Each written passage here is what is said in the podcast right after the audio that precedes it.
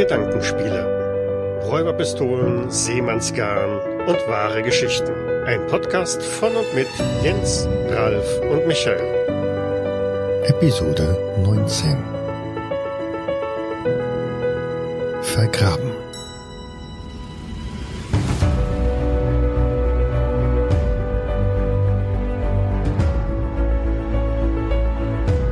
Herzlich willkommen zu unserer 19. Folge von Gedankenspiele. Mein Name ist Jens und ich begrüße meine beiden Mitpodcaster, den Ralf Hallöchen.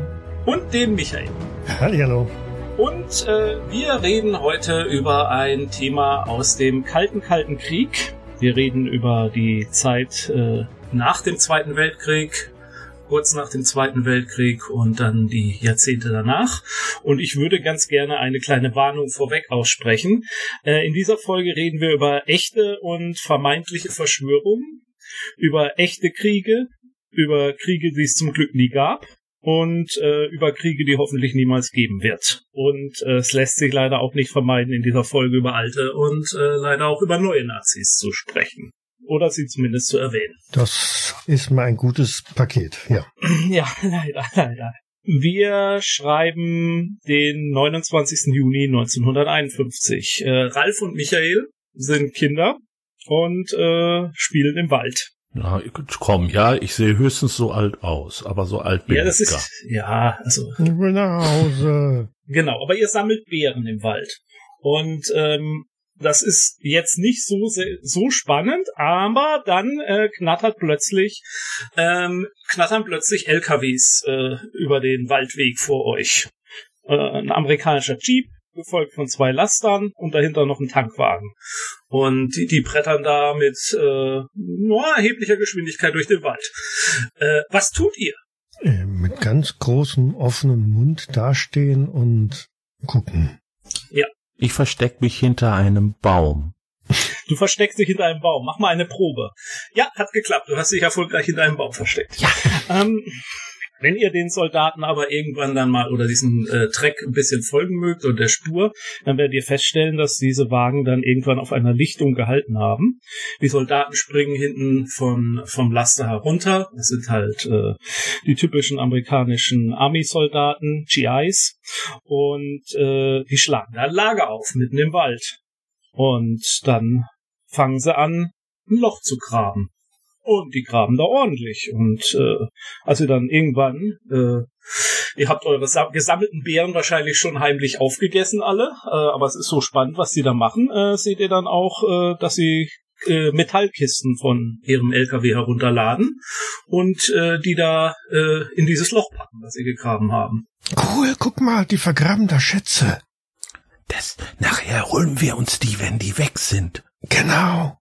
Und äh, euer Plan scheint äh, gar nicht so, ja, wie soll ich sagen, nicht ver- äh, scheint ganz er erfolgsversprechend zu sein, denn die fangen tatsächlich an, dieses Loch zuzuschütten, legen Zweige und Äste über die Stelle, in der sie gegraben haben. Und dann gibt's den Befehl abrücken, also auf Englisch natürlich, und äh, dann springen alle wieder auf den Laster los und äh, genauso plötzlich, wie sie aufgetaucht sind mitten im Wald, verschwinden sie wieder. Und ihr bleibt zurück. Ge geh du vor. Ist die Luft rein? Die Luft scheint rein zu sein, ja. Geh du mal dahin, ich trau mich nicht. Du alter Schisser. Ja. Wenn in den Kisten jetzt jede Menge Schokoeis drin ist, dann bist du der Erste, der sich da drin... Das geschmolzen. Aber Schokolade ist vielleicht drin. Komm, wir gehen mal hin und buddeln. Gut versteckt haben die das aber nicht hier. Das ist ja alles noch ganz locker. Das geht ganz leicht raus.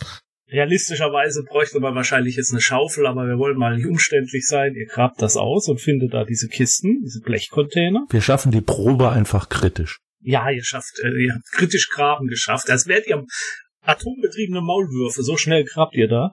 Und ihr findet diese Blechcontainer und äh, wenn ihr die denn dann auch öffnen mögt, Klar. Ist Ja? jetzt Schokolade drin. Genau, nee, ist leider keine. Vielleicht ist es äh, Schokoladenmunition. Nee, es ist äh, Munitionskisten sind da drin. Äh. Und äh, dann sind da noch so komische gelb, gelbe Sach, äh, so eine gelbe Formen irgendwie. Und als ihr das rausnehmt, denkt ihr so, ah, das riecht, das wie schlecht riechende Kernseife irgendwie ist das.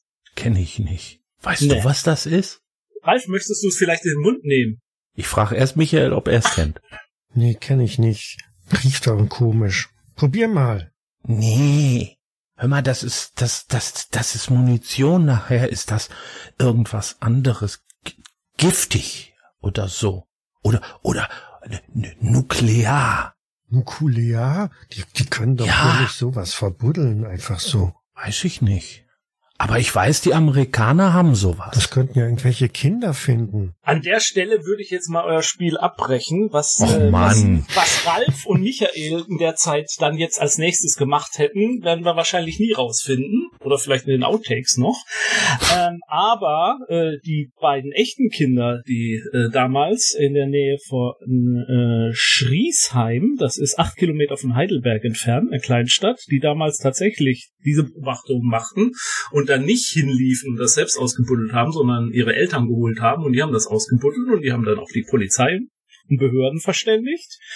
Und ähm, was diese schlecht riechende Kernseife war, war wohl Plastiksprengstoff äh, oder plastischer Sprengstoff. Und ähm, als der Fund der Polizei gemeldet wurde, äh, rückte dann auch relativ schnell äh, der CID an. Das ist der US Army Criminal Investigation Command gewesen. Und dann wurde das ganze Zeug wieder ausgegraben und wurde genauso von LKWs von der US Army wieder eingepackt und weggefahren. Und Jahrzehnte hat man nicht erfahren, was das Ganze eigentlich sollte. Und was ähnliches hat sich in, auch an anderen Stellen, tatsächlich in Baden-Württemberg hauptsächlich, jedenfalls waren das die Berichte, die ich gefunden habe, abgespielt, dass äh, Leute im Wald äh, Munitionslager gefunden haben. Äh, offensichtlich vergraben von den äh, alliierten Streitkräften. Und ja, was könnte das gewesen sein? Was meint ihr? Entschuldigung. Oh, Ralf hat doch davon gegessen. Mann, Mann, Mann. nee. Aber es waren, es war nur Munition. Es waren keine Waffen dabei oder so. Also in dem Fall waren es Munition. In anderen ähm, Dingen, die man gefunden hat, hat man teilweise tatsächlich auch Waffen gefunden, Mörsergranaten, ähm, Pistolen, ähm, Schnellfeuergewehre, aber auch Lebensmittel teilweise, Funkgeräte, ähm, Rationen, dergleichen mehr. Also unterschiedliche Sachen. Ich werde euch auch gleich nochmal was Ausführlicheres dazu erzählen, was da so alles gefunden wurde. Da wollte jemand was loswerden oder plante was? Also richtig rausgekommen, was da los war, ist tatsächlich erst so in den 90er Jahren des äh, vergangenen Jahrhunderts, ähm, als nämlich ähm, der italienische Ministerpräsident, äh, ja, wir sind jetzt, wir springen mal kurz nach Italien, ähm, vor die, äh, vors Parlament treten musste und äh, eine Aussage machte dahingehend, dass es während des äh, Kalten Krieges sogenannte Stay-Behind-Armeen gab. Und zwar in mehreren ähm, europäischen Ländern unter anderem auch in Italien. In Italien hieß diese Stay Behind Armee oder hatte den Codenamen Gladio, also bezeichnet nach dem äh, Kurzschwert der römischen Legionäre. Und Giulio Andreotti, der äh, Premierminister von Italien, musste eben die Existenz solcher Organisationen äh, bekannt geben. Und ähm, daraufhin gab es ganz viele Untersuchungen in ganz vielen europäischen Ländern, Untersuchungsausschüsse, Parlamentsanhörungen, der Europäische Parlament hat sich auch eingemischt. Und dabei stellte sich dann halt raus, das war eine Struktur, die damals kurz nach dem Zweiten Weltkrieg entstanden war, dass man sogenannte Stay-Behind-Armeen gegründet hat und deren Zweck es war, äh, bei einem Angriff der Sowjetunion zurückzubleiben hinter feindlichen Linien und dann auf so, solche Lager wie diese vergraben im Wald dann zurückzugreifen, um Sabotageanschläge hinter den feindlichen Linien zu machen, aber auch um Funknachrichten abzusetzen, um darüber zu berichten, wo die Truppen des äh, Warschauer Pakts gab es zu dem Zeitpunkt noch nicht, aber wird dann irgendwann entstehen. Also der Sowjetunion ähm, um, sind und äh, wichtige Nachrichten zu liefern, Kampfaufklärung zu machen. Und in diesem ganzen Zusammenhang mit diesen äh, Stay-Behind-Armeen und den 90er Jahren, als das rauskam, begann dann halt auch die Forschung über diese Dinge. Und äh, da begannen dann, als wir dieses Thema vorbereitet hatte, auch meine Probleme. Denn die Forschung über die Stay-Behind-Armee ist äh, meiner Meinung nach davon gezeichnet, dass sich da alle mögliche äh, Verschwörungstheoretiker, aber auch Leute mit politischen Motivationen in die ein oder andere Richtung herumtreiben. Und alles, was man so finden kann, muss äh, ganz groß auf die Waagschale gelegt werden, was angebliche Fakten und Daten sind und die Größe dieser Verschwörung und was die denn alles tatsächlich so gemacht hat. In Italien kam die Sache nämlich deswegen ans Licht, weil ein Untersuchungsrichter Attentate untersuchte, die in Italien zwischen 1969 und bis in die 80er Jahre passierten und die oft linksextremistischen Organisationen zumindest zugeschrieben wurden. Und oft kam halt dabei, er hatte Leute verhört, auch ehemal, auch einen berühmten Neonazi, der halt behauptete, diese ganzen Anschläge wären von der Regierung gelenkt worden und hätten den Anschluss, hätten das Ziel gehabt, die kommunistische Partei in Italien zu verunglimpfen und dafür zu sorgen, dass ähm, dass die da nicht, dass die Kommunisten in Italien nicht an die Macht kommen. Und ganz gestützt wäre das natürlich auch von den USA, die das finanzieren und die hinter dieser ganzen Verschwörung stecken. Und gleich vorweg, ich halte das persönlich für zumindest übertrieben, diese Darstellung. Ja. Und das ist mein ganzes Problem mit diesem Thema. Und das wollte ich jetzt hier an der Stelle mal vorweggeschickt haben, dass ich mich versuche, auf das zu beschränken, was man wirklich mit Fakten belegen kann und diese ganzen Spekulationen, die es dazu gibt und auf die man stößt, sobald man sich mit diesem Thema beschäftigt und nicht in unseriösen Medien, sondern auch in Dokumentationen und Berichten aus dem öffentlich-rechtlichen Rundfunk und von Zeitungen wie der FAZ oder der Neuen Zürcher Zeitung. Auch da stehen manchmal Sachen, die man ja, mit Vorsicht genießen muss. Ja gut, das ist aber auch klar, denn wir bewegen uns da ja jetzt in einem Umfeld, das auch heute noch politisch aufgeladen ist oder heute vielleicht sogar mehr denn je. Und dass man dann eben sagt, ja, guck mal, was die setze beliebige Nation ein, da jetzt Böses getrieben haben. Das ist, glaube ich, relativ normal, dass man gerade jetzt auch auf solche, ja, politische Agenda äh, Forschung stößt. Ja. Und es liegt ja auch sicherlich auch in der Natur der Dinge, ähm, weil es halt eine Geheimoperation waren. Das heißt, viele Informationen darüber werden auch noch eine ganze Weile verborgen, versteckt hinter in irgendwelchen geheimen Aktenschränken aufbewahrt werden, die erst in 99 Jahren oder so geöffnet werden dürfen. Von der ja. bleibt vieles nur als Spekulation. Genau, aber ähm, tatsächlich äh, ist die Geschichte hinter der Geschichte der Stavy halt Armeen, die ging halt jetzt schon in den 90ern los. Und ich nenne jetzt mal den Namen Daniel Ganzer. Das ist ein Schweizer Historiker, der da die Hauptquelle vieler Dokumentationen aus, äh, auch ist, also auch Hauptquelle zum Beispiel von ARD-Dokumentationen zu dem Thema. Und er hat sich mittlerweile als ähm, ziemlich extreme Person herausgestellt in den Medien, äh, der Ansichten vertritt, die durch und durch anti-amerikanisch geprägt sind und äh, leider auf der Seite, der anderen Seite durch und durch äh, Russland unkritisch und ähm, wird auch von anderen Historikern als schon vorher, bevor das bekannt wurde mit seiner Haltung, wurden seine Bücher als durchaus faktenarm und stark mit Spekulationen angehaucht äh, verschrien. Und äh, das ist jetzt in den letzten Jahren nicht besser geworden. Und äh, diese Person zieht sich halt durch fast alle Artikel durch. Und seine Behauptungen von dem zu trennen, was tatsächlich zu beweisen ist, ist gerade, wenn man jetzt halt als Laie anfängt, nur über, anhand von journalistischen Artikeln über dieses Thema zu recherchieren, unglaublich schwierig. Äh, Russia Today hat auch äh, diverse Dokumentationen darüber rausgebracht, äh, bei denen selbstverständlich die NATO nicht gerade als äh, ja äh, glücklich herüberkommt. Das macht das Ganze echt schwierig. Also äh, meiner Meinung nach gibt es höchstens Indizien, aber keine Beweise, dass der Linksterrorismus äh, in Europa in den im vergangenen Jahrhundert komplett als staatlich gelenkter Terrorismus zu interpretieren ist. Mhm. Es gibt tatsächlich äh, einige Sachen, die dafür sprechen, dass es Verbindungen gab zwischen rechtsradikalen Vereinigungen und äh, staatlichen Stellen. Das ist seit den NSU-Prozessen jetzt auch, äh, sage ich mal, ein offenes Geheimnis, dass es äh, da Überschneidungen gab, äh, inwieweit da Inkompetenz äh, eine Hauptrolle spielt, was meine Meinung ist, oder wirklich kriminelle Machenschaften. Auch das ist finde ich, ein Punkt, wo man spekulieren muss, weil man keine echten Beweise hat. Was faktisch ist, ist eben, dass nach dem Zweiten Weltkrieg äh, die äh, ziemlich schnell die ehemaligen Alliierten auseinanderbrachen und das neue Feindbild äh, zwischen Ost und West da war. Das ist auch, glaube ich, nichts, was äh, irgendjemandem unbekannt ist.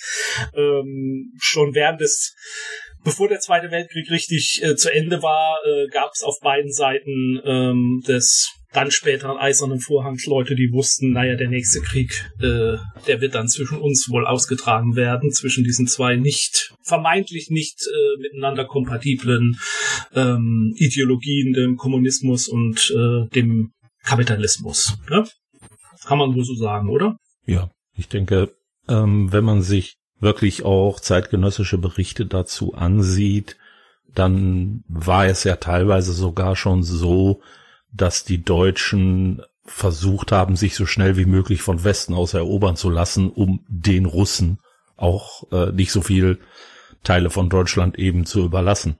Also selbst da begann also schon diese, komm, wir nehmen lieber den einen Feind und den anderen Feind, ähm, den wollen wir nicht so gerne hier haben.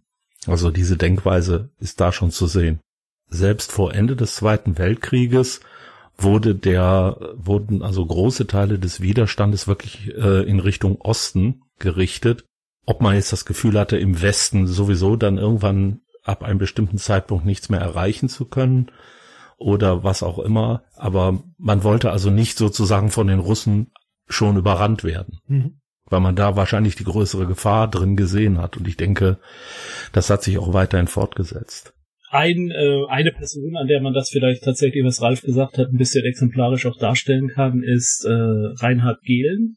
Das war der äh, Leiter de der Aufklärung Fremde Heere Ost der hatte ziemlich schnell oder ziemlich, ja, ziemlich schnell, viel zu spät, aber äh, dann noch äh, vor, vor allen anderen seiner äh, Mitnazis raus äh, wohl festgestellt, dass dieser Krieg nicht zu gewinnen ist und aber war der Meinung, dieses Wissen, was er hat, nämlich in der Fre äh, Aufklärung über die äh, sowjetische Armee, das ist was, was die Amerikaner gerne haben wollen und äh, was die Amerikaner im Moment auch nicht haben, weil während des Krieges äh, alle alles natürlich äh, gegen äh, Nazi-Deutschland gerichtet war.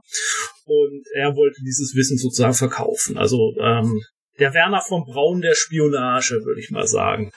Ähm, und äh, er hat sich dann äh, versteckt in den Alpen, hat dann versucht, Kontakt aufzunehmen äh, oder hat Kontakt aufnehmen lassen mit höheren Offizieren der US-Armee. Das hat ist ihm auch alles gelungen und er ist tatsächlich dann äh, gelungen, äh, dass er sozusagen Teil der CIA-Struktur ähm, wurde, indem er dann als erstes eigentlich eine, eine die, die Gelen-Gruppe gegründet hat und aus dieser heraus wurde er dann tatsächlich in den 50er Jahren der erste Präsident des Bundesnachrichtendienstes. Und er ist eine dieser Figuren, die dann halt auch mit der Gründung dieser Stay Behind Gruppen in Verbindung gebracht werden, der da äh, Kontakte geknüpft hat und der da zusammengearbeitet hat, um die äh, zu bringen. Aber viel interessanter ist vielleicht und auch zur Einordnung, warum ist eigentlich, warum gab, warum waren die Amerikaner überhaupt der Meinung, sie müssten diese Stay Behind äh, Gruppen gründen. Also nicht nur die Amerikaner, auch die Briten waren tatsächlich dran beteiligt. Ähm, das war die Übermacht der Sowjetunion an Truppen in Europa. Also es gab die Operation Off-Tackle. Das war die Strategie der äh, Alliierten, also dann der der westlichen Alliierten, nämlich äh, wenn es dazu kommen sollte, dass äh, die Sowjetunion mit ihren Panzern über die norddeutsche äh, ähm, Tiefebene gerollt kommt, dann kann die erstmal keiner aufhalten und dann macht man Rückzugsgefechte. Und dann macht man Verzögerungskämpfe und zieht sich bis zum Atlantik zurück und äh, evakuiert die amerikanischen Truppen erstmal, um dann im zweiten Kriegsjahr äh, mit mehreren Divisionen von Spanien und Italien aus äh, die Sowjetunion erst wieder aus Europa zu vertreiben. Das war die offizielle Taktik der Amerikaner und der Briten äh, als ihre Verbündeten. Und äh, dann ist macht auch diese Stay Behind Strategie nämlich einen Sinn, weil das heißt ja, man ist äh, man ist darauf eingestellt, dass man angegriffen wird und dass man seine Gebiete verlieren wird und dass man sich zurückzieht. Und dann lässt man aber in diesen Gebieten Truppen zurück, die dann Guerillakämpfe machen, die ähm, aufklären und hinter den feindlichen Linien ähm, für Chaos sorgen und eventuell dann halt auch mit bestimmten Operationen äh, vorbereiten, wenn man dann irgendwann mal den Gegenangriff macht. So der eigentlich der Grundgedanke, warum das überhaupt dazu kam, dass man solche Stay-Behind-Armeen gegründet hat. Hm, letztendlich ist das ja ein ähnliches Verfahren wie das, was die Deutschen äh, kurz vor Ende des Zweiten Weltkrieges mit der Operation Werwolf oder den Werwölfen genau. aufbauen ja. wollten, was ja nie funktioniert hat, weil es waren nicht mehr genug Leute da, es waren nicht mehr genug Waffen da, aber man hat eben ich glaube, es gab sogar einen Radiosender dazu, wenn ich das noch richtig im Kopf mhm. habe, der immer gesagt hat, ja, die Werwölfe werden dies und das machen, genau. aber die waren gar nicht dazu in der Lage. Nee, es gab einzelne Anschläge, es gab ein paar Fememorde, ja. aber ähm, das äh, ist zum Glück äh, vollkommen gescheitert und hat den, äh, den Zweiten Weltkrieg nicht äh, unnötig verlängert, sondern hat das, äh, ja, es hat nie funktioniert. Ähm, diese, was funktioniert hat, waren tatsächlich Partisanenangriffe, äh, die es äh, gegen die Wehrmacht gab in den Jahren davor äh, in Polen und dergleichen mehr. Die Partisanen waren da sehr erfolgreich. Das war auch ein bisschen so das Vorbild für die Gründung der Stay-Behind-Armeen. Aber es gab auch eine Operation Dragoon, die fand im Jahr 1944 statt und da war, ging es im August 1944 landeten zwei ähm, Heere der äh, US-Armee in an der Côte d'Azur sozusagen als Entlastungsangriff äh, äh, kurz nach der Landung in der Normandie und äh, um Süd Südfrankreich halt auch zu erobern. Und diese Aktion wurde unterstützt von Sabotage, Sabotageaktionen der Resistance. Und die waren halt so vorbereitet, dass sie ähm, über BBC-Sender wussten, wenn da beim Programm bestimmte Codes ausgestrahlt wurden, das war der Hinweis, so jetzt müsst ihr die und die Brücken sprengen. Und das haben sie dann auch getan und haben dann sozusagen den hinter dem Rücken der deutschen, der Wehrmacht, ähm, haben sie sozusagen für Chaos gesorgt, deren Rückzug verhindert, beziehungsweise das Vorrücken von Verstärkungen und so gelang halt diese Landung. Das waren alles so diese geschichtlichen äh, oder damals noch nicht gar nicht so geschichtlich, sondern kurz zurückliegenden Sachen, die halt dazu geführt haben, dass das, dass man das für eine gute Idee hielt. Und ähm, was braucht man jetzt, um so eine Stay-Behind-Armee zu gründen? Als erstes braucht man natürlich äh, Leute, die äh, dafür bereit sind für diesen Einsatz. Und auf der anderen Seite braucht man natürlich dann deren Ausrüstung. Die Leute hat man leider zum Teil, naja, wen, wem konnte man vertrauen, dass er anti äh, genug antikommunistisch ist und äh, dass er auch ähm, der Linie folgt? Das waren leider dann oft äh, Altnazis, ehemalige Wehrmachtssoldaten oder noch Schlimmeres, die dann eben als äh, engagiert wurden und die die Aufgabe hatten, äh, sich wiederum Leute zu suchen und die um sich herum zu bilden. Und da gab es äh, zwei wiederum Operationen, die Operation Pastime, die in Berlin stattfand, und die Operation Kibitz, die im Raum Karlsruhe gestartet wurde. Und dafür hat man dann ehemalige Soldaten sich herangezogen, hat gesagt, äh, sucht uns verlässliche Leute und dann fangen wir an, die auszubilden. Da gab es einen Wehrmachtssoldaten namens Koop, der dann circa angeblich die, als alias Kibitz 15, der kontaktiert, angeblich circa 500 mögliche Kandidaten, von denen letztlich dann 125 als antibolschewistisch genug eingestuft wurden, dass man sie als äh, Person rekrutiert hat und die wurden dann ausgebildet. Die haben trainiert teilweise auf US-Militärbasen, auch mit diesen Geräten, die ihnen dann zur Verfügung gestellt werden sollten. Und ähm, es wurden ähm, wie heißt das? Jetzt fällt mir das richtige Wort nicht ein. Ach, Safe House. Also es wurden Safe House gegründet, Safe, Safe Häuser gegründet als Unterschlüpfe für diese Leute.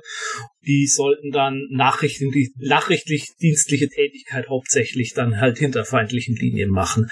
Teilweise ist aber auch aus diesen Dokumenten, die man dazu lesen kann und auch aus der Ausrüstung ersichtlich, die hätten wohl nicht lange hinter feindlichen Linien gearbeitet. Also teilweise war die Versorgung gerade mal so für vier Wochen gewährleistet. Dann hätten die gucken müssen, wo sie bleiben. Und äh, später nach Fall der Mauer und dem Einsehen in die Akten des äh, der DDR-Geheimdienste wurde auch klar, dass sie relativ viele dieser Leute auch schon enttarnt hatten und die bekannt gewesen wären, wenn es denn so einen Angriff gegeben hätte. Ja, aber das war, fand so alles in den 50er Jahren statt. War auch nicht, glaube ich, auf Deutschland beschränkt, ne? Nein, also ich, ich, ich mache es jetzt hier an Deutschland fest. Ich mhm. habe ja Italien schon erwähnt mit Gladio, da werden wir nochmal drauf eingehen. Luxemburg und Belgien spielen eine große Rolle. Aber tatsächlich, und da wird es ein bisschen pikanter politisch, auch Länder, die eigentlich offiziell neutral waren, wie zum Beispiel Österreich und die Schweiz auch die hatten Stay-Behind-Gruppen und Armeen. Gerade in der Schweiz war das ein großer Skandal. Da war das die P26, glaube ich, hieß da die Einheit. Und da kamen halt, die haben Dossiers über fast jeden Schweizer angelegt, über seine Treue. Da gab es eine Geheimoperation, mit der die ähm, Schweizer Regierung ins Exil gebracht werden sollte, falls es denn notwendig würde. Da hat äh, dann ein äh, hoher Geheimdienstler in Irland eine Villa schon gekauft gehabt, wo die residieren sollten. Und da gab es schon Planungen, wie man das Schweizer Gold dahin bringen kann und so. Also teilweise auch wirklich die abstrusesten Geschichten aus dem Kalten Krieg, die man sich so vorstellen kann, spielen da halt alle mit da rein. Und wenn man solche Sachen erwähnt wie Schweizer Gold und geheime Unterschlüpfe und so, naja, dann ist das Spekulieren und Fabulieren natürlich ganz schnell da und dann ähm, hat man ganz schnell irgendwelche wilden Verschwörungstheorien dann halt auch dabei. Mhm. Ähm, tatsächlich ist halt auch die Frage, über überhaupt über Stay Behind Armee reden kann, denn das offizielle Ausmaß dieser Truppen war nie so, dass das Armeen waren. Wenn, dann waren das mal so 70 Leute vielleicht in der Hochzeit oder vielleicht waren es auch mehr.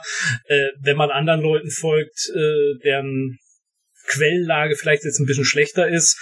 Äh, die behaupten natürlich, es waren tatsächlich nur viel mehr Leute. Ich halte es tatsächlich, wenn man das so im hunderter Bereich, im, im unteren hunderter Bereich äh, halte ich es für realistischer, was die Personenzahl hat. Ja gut, aber es sind ja auch letztendlich keine regulären Truppen. Das heißt, sie müssen nicht jetzt äh, in einem offenen, ja, in einer offenen Feldschlacht oder so gegen andere Truppen angehen, sondern ihre Aufgabe ist ja eine andere. Ja, aber wenn du den Begriff, Begriff Armee benutzt, dann äh, ja. betreibst du ja schon ein gewisses Framing. Dann hat man ja schon das ein Bild im Kopf. Interessant fand ich in dem Zusammenhang aber auch, ähm, ich habe da ein wenig nachgelesen, aber ich habe leider auf die Schnelle da keine guten Quellen gefunden, dass das durchaus auch andersrum durchgeführt wurde. Das heißt, es gab nicht nur sozusagen die Stay-Behind-Armeen, sondern es wurden also zum Beispiel Waffenlager der Sowjets in anderen Ländern entdeckt, dass die also im Endeffekt auch, ähm, ich sag mal, für die Ausrüstung von Sabotagekräften, Spionen, was auch immer, wurden durchaus eben auch Waffen in andere Länder transportiert, um sie dort eben einsatzfähig zu halten. Auch das gab es eben durchaus. Also es genau, war nicht also nur auf das eigene Land beschränkt. Ja, also dieses ganze Spiel fand natürlich äh, andersrum auch statt und äh, die Sowjetunion hat jetzt wahrscheinlich nicht mitgerechnet, dass die Amerikaner ähm, vorrücken würden, aber genau, die haben dann Vorwärtsverteidigung betrieben und indem sie dann halt auch bestimmte politisch eingestellte Personen im Westen mit Dingen versorgt haben. Es gibt ja auch die andersweitige äh, Verschwörungstheorie von der anderen Seite, dass zum Beispiel die deutsche RAF jahrzehntelang von der DDR aus unterstützt und ähm, versorgt wurde. Ähm, auch da, da möchte ich mir jetzt nicht aus dem Fenster lehnen, inwieweit es da jetzt tatsächlich Beweise für gibt oder nicht, äh, weil da bin ich kein Experte für und habe auch kürzlich jetzt nichts zu gelesen. Vorstellbar ist es aber natürlich, klar. Also definitiv ist in dem Fall, dass die RAF-Leute Unterschlupf in der DDR gefunden haben. Mhm. Ob sie okay. jetzt tatsächlich von da unterstützt wurden, lasse ich jetzt auch mal außen vor, das weiß ich nicht.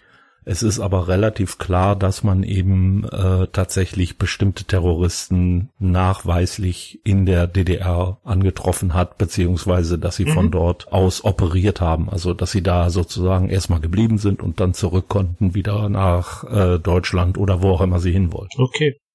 Okay, ja, gut.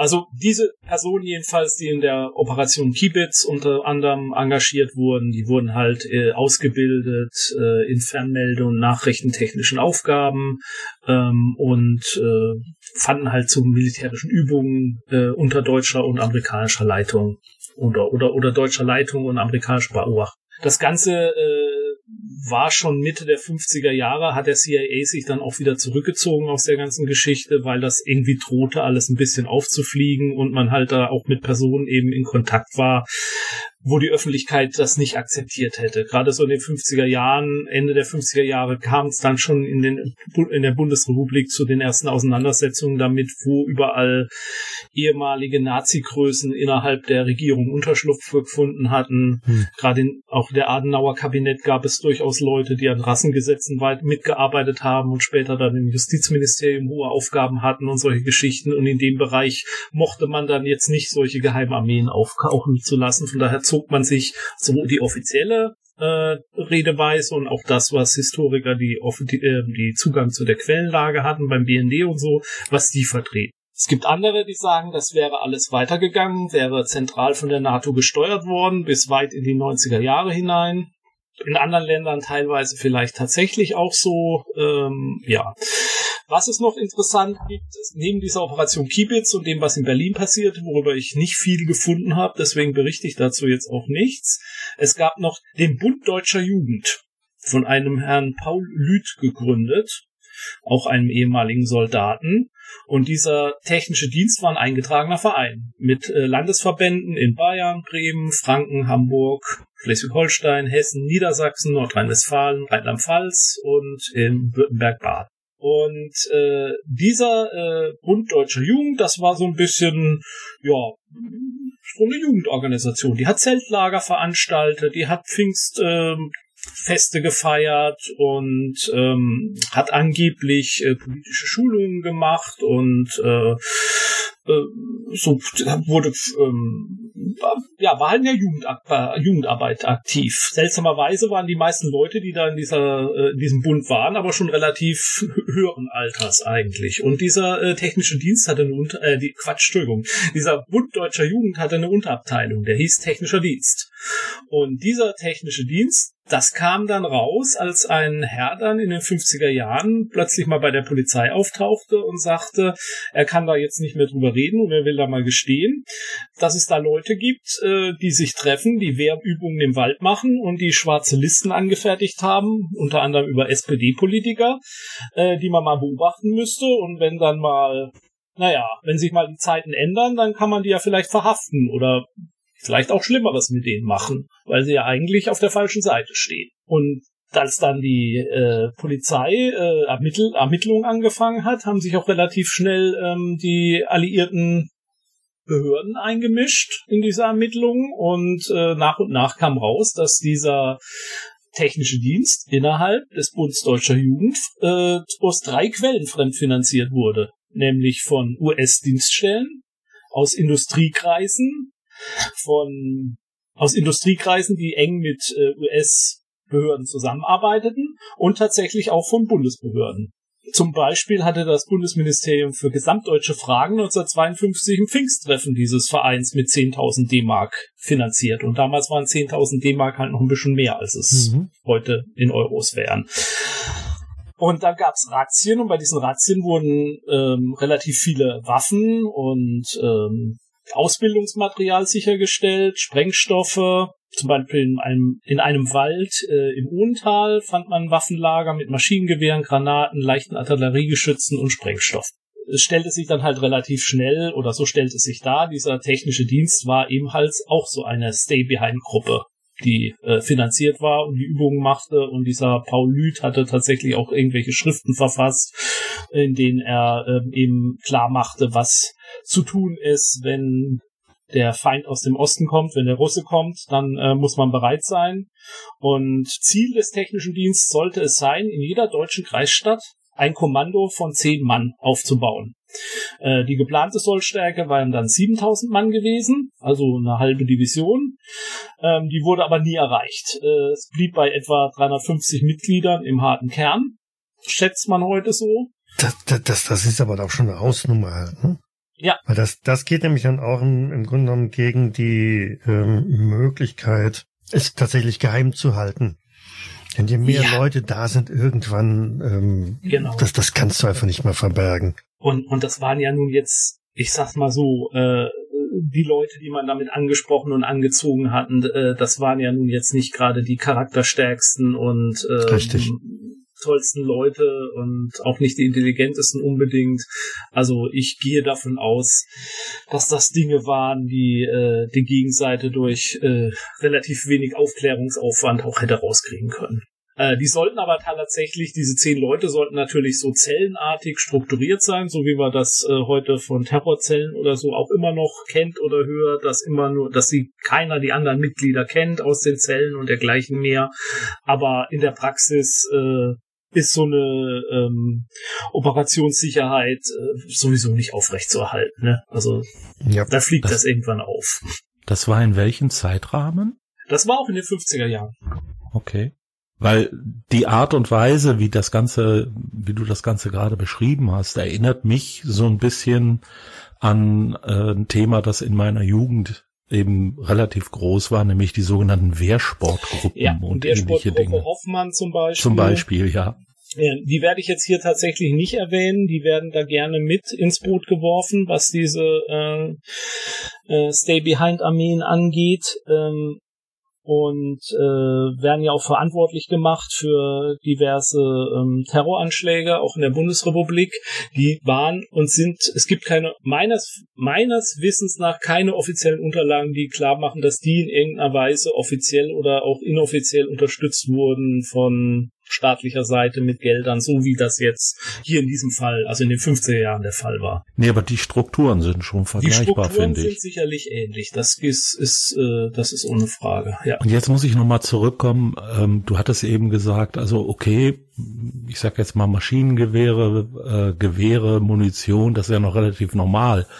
Aber ähm, jetzt tatsächlich Geschütze, das ist ja schon eine ganz andere Hausnummer. Die muss ich ja die kann ich jetzt nicht einfach in der ja. äh, Erde vergraben. Nee, also hier steht leichte Artilleriegeschütze. Was darunter jetzt genau zu verstehen ist, weiß ich nicht, ob das jetzt aus der Quelle, aus der ich es hab, wirklich eine verlässliche Quelle ist, die da jetzt die korrekten militärischen ähm, nimmt, oder ob es tatsächlich um das Äquivalent von Panzerfäusten handelt. Das kann ich dir jetzt tatsächlich nicht sagen. Ja. Ich habe eine Sache gefunden, dass man gefunden hatte, dass sie beantragt hatten für 1953 die Lieferung von 4630 Karabinern, 1540 Maschinengewehren und 12.600 Panzerabwehrraketen.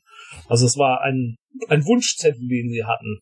Ja, das sind ja alles jetzt relativ, ich sag jetzt mal kleine Waffen, die man mhm. tatsächlich irgendwo in Kisten vergraben kann oder ich sag mal, in einer Scheune oder so verstecken kann. Wenn ich jetzt Artillerie höre, denke ich halt schon an ja, aber ich glaub, irgendwas Gerädertes ja. oder wie auch immer. Ne? Ja, aber ich glaube, also ich habe hier den Begriff leichte Artilleriegeschütze und ich denke hm. mal, da ist was, da, da ist sehr viel kleineres mit gemeint.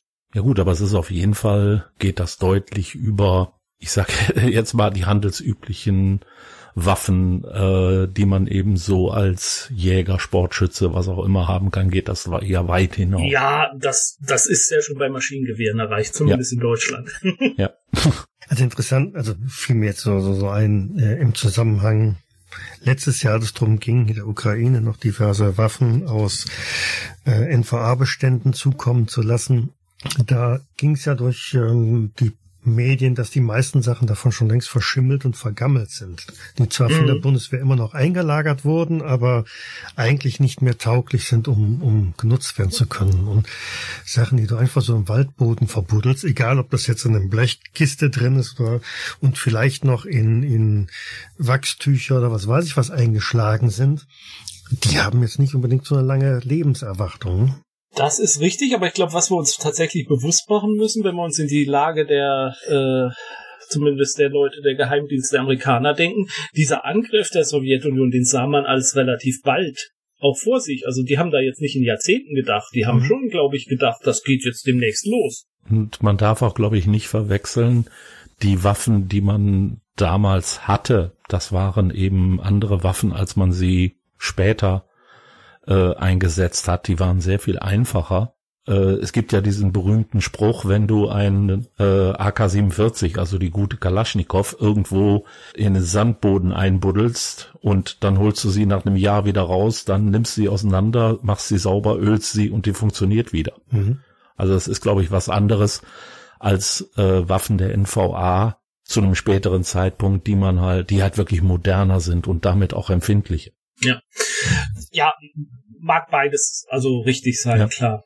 Ähm, vielleicht nochmal, um klarzumachen, ähm, was es da so alles gab. Ähm, Im Jahr 1996 war das, glaube ich, hat man im Berlin Grunewald äh, Jagen 133, ich nehme fast an, das ist das Flurstück oder die, ähm, die Flur, auf der das war, hat man tatsächlich zwei Depots gefunden, die vergessen wurden. Und ähm, da gibt es eine Bundestagsdrucksache 18701 äh, wo die Bundesregierung auf eine Anfrage von Abgeordneten der Link Fraktion Die Linke geantwortet hat. Und in dieser Bundestagsdrucksache findet sich tatsächlich auch eine lange Aufführung, was denn in so einem Stay in so einem Lager überhaupt aufbewahrt wurde. Und äh, die würde ich sonst mal gerne auch vielleicht mit euch so ein bisschen durchgehen, um sie mal ein bisschen klar zu machen, was vielleicht äh, eher die Hauptsache war und dass es eben halt nicht in diesen Rahmen von Artilleriegeschützen ging.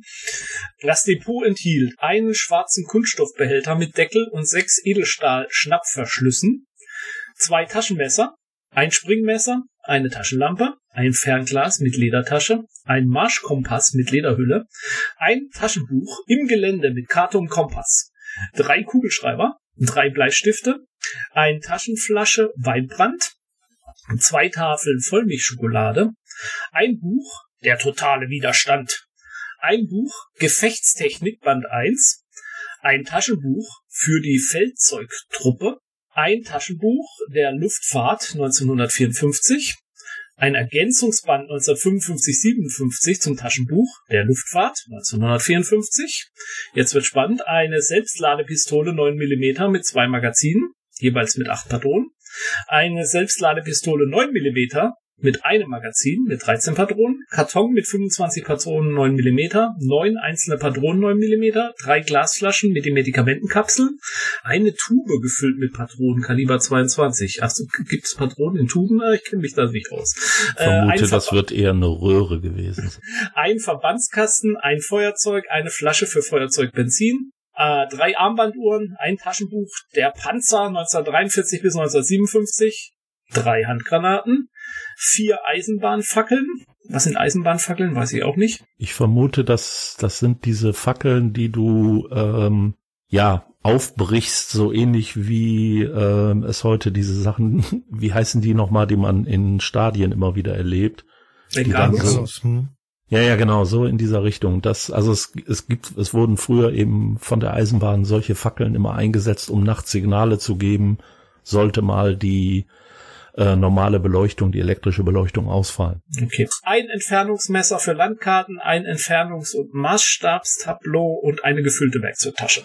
Das war der Inhalt eines der Depots. Das des zweiten äh, erspare ich euch. Es ist jetzt nicht so viel anders. Also sowas hat man halt zurückgelassen ähm, für die äh, heldenhaften Truppen, die zurückbleiben, um den Russen aufzuhalten. Jetzt muss ich ja sagen, so ein bisschen wenn ich jetzt äh, so ein Stay-Behind-Kämpfer wäre, ich käme mir ja so ein bisschen veräppelt vor. Ich krieg was über Flugzeuge gesagt, ich krieg was über Panzer gesagt und äh, über den totalen Widerstand. Über den totalen Widerstand, genau.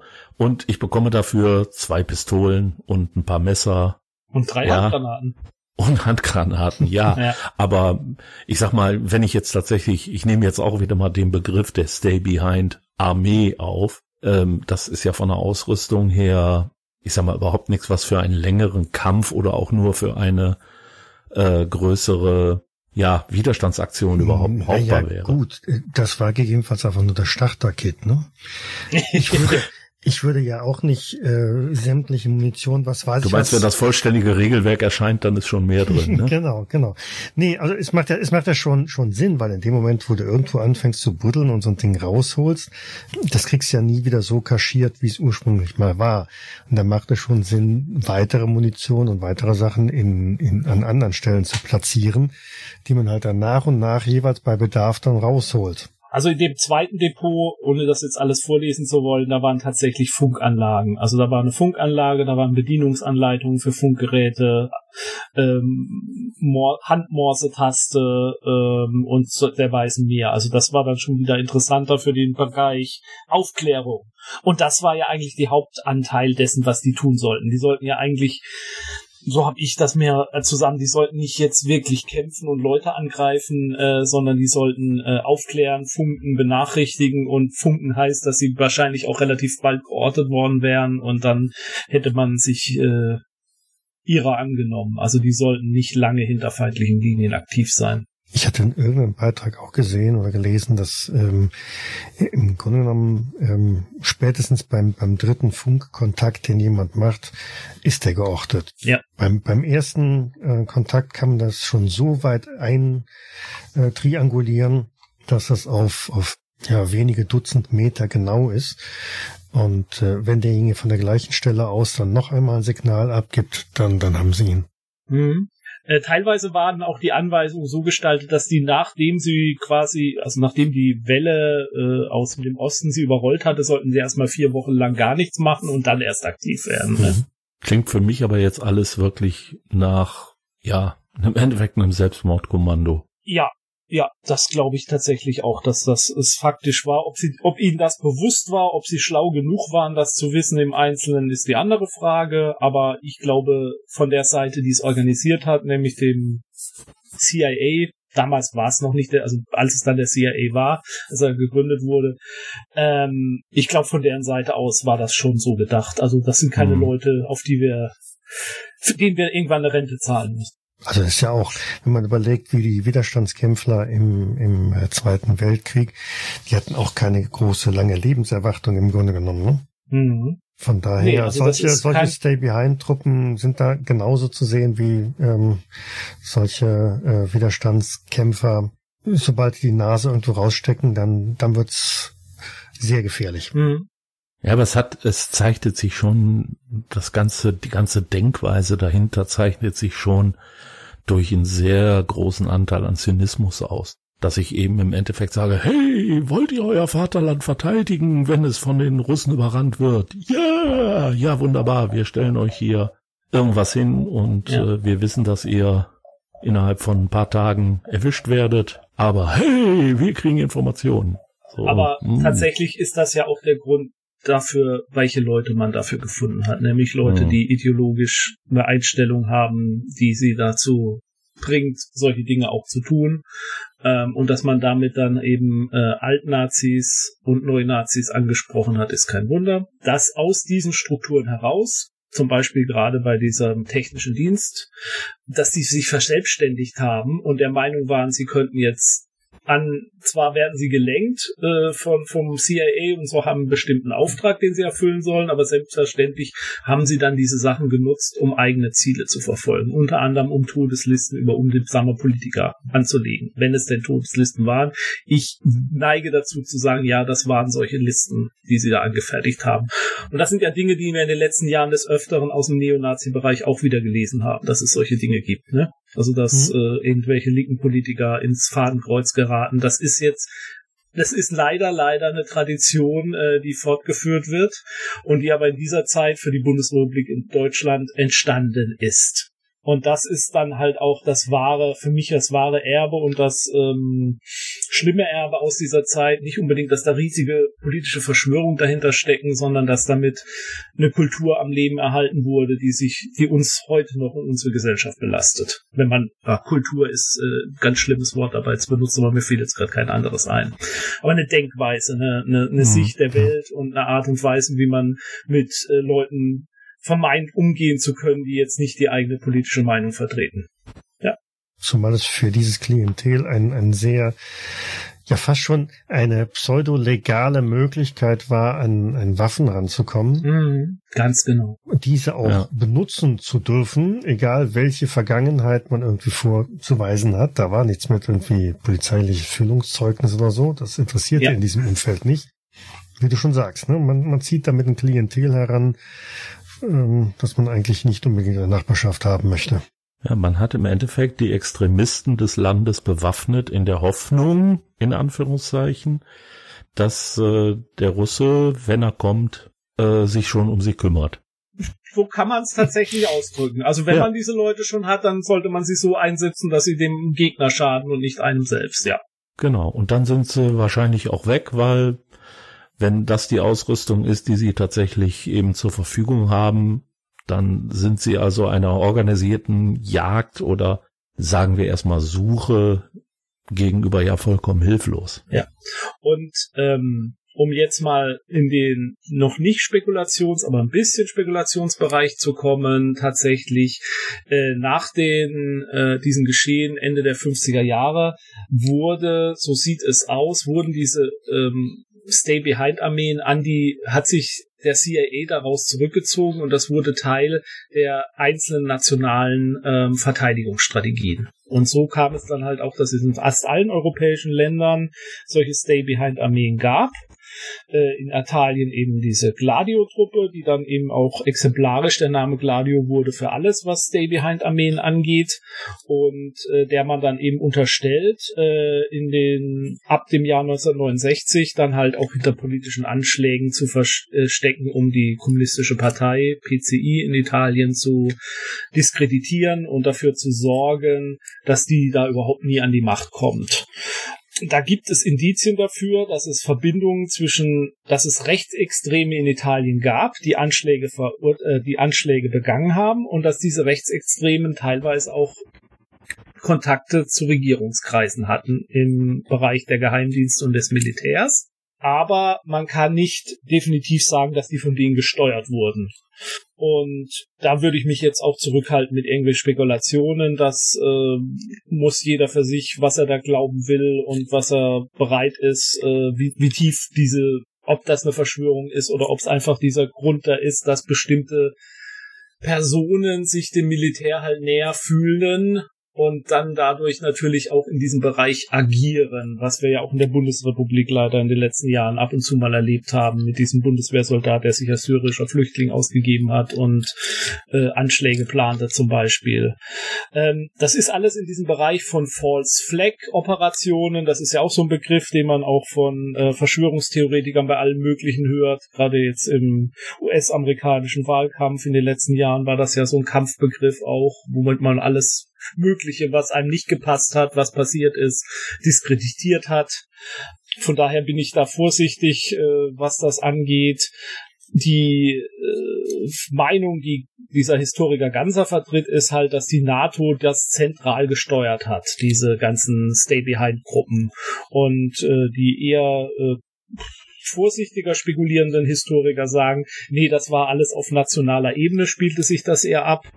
Und äh, schließlich gab es im Bereich der NATO auch mal Absprachen und hat man drüber geredet, aber dass man sagen kann, dass die NATO zentral so eine geheime Armee innerhalb Europas gesteuert hat, die da auch für verantwortlich war, letztlich Anschläge zu machen und der man dann teilweise auch unterstellt, Politiker wie der Mordanschlag auf Olaf Palmer oder sowas zum Beispiel äh, dahinter zu stecken. Ja, das ist das ist sehr gewagt, das zu behaupten und wird nicht von vielen Beweisen äh, unterstützt. Es gab zum Beispiel 1981 in Deutschland das sogenannte Oktoberfest-Attentat, das äh, wohl offiziell von einem rechtsradikalen Einzeltäter begangen wurde, äh, wo es auch Spekulationen darüber gibt, dass das Hintergründe gibt, die halt zu dieser Wehrsportgruppe Hoffmann führen und dass diese Wehrsportgruppe aber auch wieder von staatlicher Seite mitgesteuert wurde. Ich halte das für gewagt, das so zu behaupten. Ich äh, stehe eher auf der Meinung, dass das ähm, Leute sind, die sich gewissen militärischen Kreisen nahe fühlen, die vielleicht auch dann den Kontakt suchen ähm, und dass da auch verschiedenste Regierungskreise und Behörden natürlich teilweise auf dem rechten Auge blind waren und da nicht äh, genug und rechtzeitig eingeschritten sind und wahrscheinlich hätte man da auch Sachen verhindern können, wenn man beherzt davor gegangen wäre. Vielleicht genauso beherzt, wie man gegen den linken Terrorismus in Deutschland vorgegangen ist. Mhm. Das Versäumnis würde ich tatsächlich auf staatlicher Seite sehen. Eine Verschwörung sehe ich nicht.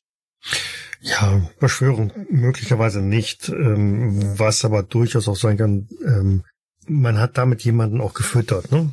So wie ich vorhin schon sagte, jetzt, jetzt kommen Leute an, an Waffen ran. Ja. Auf eine pseudo-legale Art und Weise und ähm, ja, das ist der Teufel, den man rief, ne? Genau, man konnte das nicht mehr kontrollieren. Genauso was gab es mit, mit dem Verfassungsschutz letzten äh, in den vergangenen Jahren, mit NPD-Verbotsverfahren und dergleichen mehr. Ähm, man hat da was angefüttert, was man dann nicht mehr kontrollieren konnte. Ja. Und das ist eine Sache, die schlimm genug ist. Dazu braucht man keine Verschwörung zu sagen, das ist trotzdem schlimm genug. Genau. Und ich das ist jetzt auch wieder Spekulation, aber irgendwie roch das für mich sehr stark danach, dass das mit einer der Gründe, warum die USA sich da auch relativ schnell wieder rausgezogen haben. Ähm, weil sie halt dann auch gemerkt haben, ja, das ist nicht mehr steuerbar, das entwickelt im Zweifelsfall eine Eigendynamik. Ähm, wir lassen das jetzt die Länder mal selber irgendwie machen, damit wir da keinen, keinen Dreck an den Händen nachher mehr haben. Ja. Vielleicht lässt man sie in dem Sinne aushungern, man finanziert es nicht weiter, man unterstützt es nicht weiter und dann zerlegt sich das schon selbst.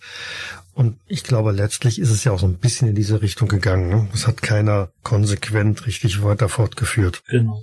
Dumm nur, dass kaum jemand danach hingegangen ist, um das Zeug aufzuräumen. Ja. ähm, zwei zum Abschluss vielleicht noch oder zum versöhnlich machen zwei äh, Anekdoten, äh, die vielleicht ein bisschen erheiternder sind. Es gab in West-Berlin die sogenannte Kampfgruppe gegen Unmenschlichkeit, die ist durchaus auch von Leuten gegründet wurden, die äh, während der Nazi-Zeit ähm, im, im Gefängnis saßen, weil sie äh, dem Staat nicht passt, dem Unrechtsstaat nicht passten. Ähm, die hat äh, durchaus Organisationen äh, Anschläge gemacht in, in äh, im Osten. Die haben dann zum Beispiel äh, falsche Einladungen zu irgendwelchen Jugendfesten in Ostdeutschland geschickt, haben da angeblich kostenlose Unterbringungen so gemacht und haben versucht, das auf die und Weise zu sabotieren. Die waren aber teilweise, die haben auch Strukturen aufgebaut, falls äh, Westberlin von der Sowjetarmee angegriffen wird, dass sie dann halt auch im Untergrund kämpfen könnten. Ähm, ich will die gar nicht zu lustig machen. Die haben auch Sachen gemacht wie Milchpulver zu ver mit Seife zu verunreinigen und an ostdeutsche Schulen zu schicken. Also da waren durchaus auch Sachen dabei, die man als Terrorismus ansehen kann. Aber ähm, zumindest gab es auch äh, eher äh, also Nazi-Gegner, die sich dann aber auch gegen den gegen die Sowjetunion gewendet haben und haben auch in der Art und Weise gekämpft. Und ähm, Stay-Behind-Armeen gab es nicht nur in Europa, sondern es gab auch äh, die Operation äh, Washtub, also äh, Wäschewanne, äh, die vom FBI durchgeführt wurde zwischen 1951 und 1959 und die sollte einem Aufbau eines Stay-Behind-Netzwerkes in Alaska dienen. Äh, Auslöser war die Befürchtung, dass äh, im Korea, beim, zum Beginn des Koreakriegs äh, neuer Weltkrieg eben drohen würde und dass die Sowjetunion in Alaska besetzen könnte. Und um das dann eben gegenzuwirken, wurden äh, insgesamt 89 zivile Agenten rekrutiert und für ihren möglichen Einsatz vorbereitet. Äh, zu den Vorbereitungen gehören das Anlegen von Depots mit Nahrungsmitteln, Winterausrüstung und Funkgeräten. Nachdem dann aber Alaska 1959 äh, zum vollwertigen Staat äh, der USA geworden war, begannen dann auch diese ähm, wurden diese Vorbereitungen eingestellt. Äh, und die entsprechenden Unterlagen dazu wurden 2014 freigegeben. Also, ja, Stay Behind gab's auch in, im hohen, hohen Norden der USA. Mhm. Und das ist eigentlich so alles, was ich äh, zu dem Thema vortragen will, weil alles andere, was ich jetzt sagen könnte, ist dann halt wirklich, äh, gehört in den, würde in den zweiten Teil der Sendung gehören.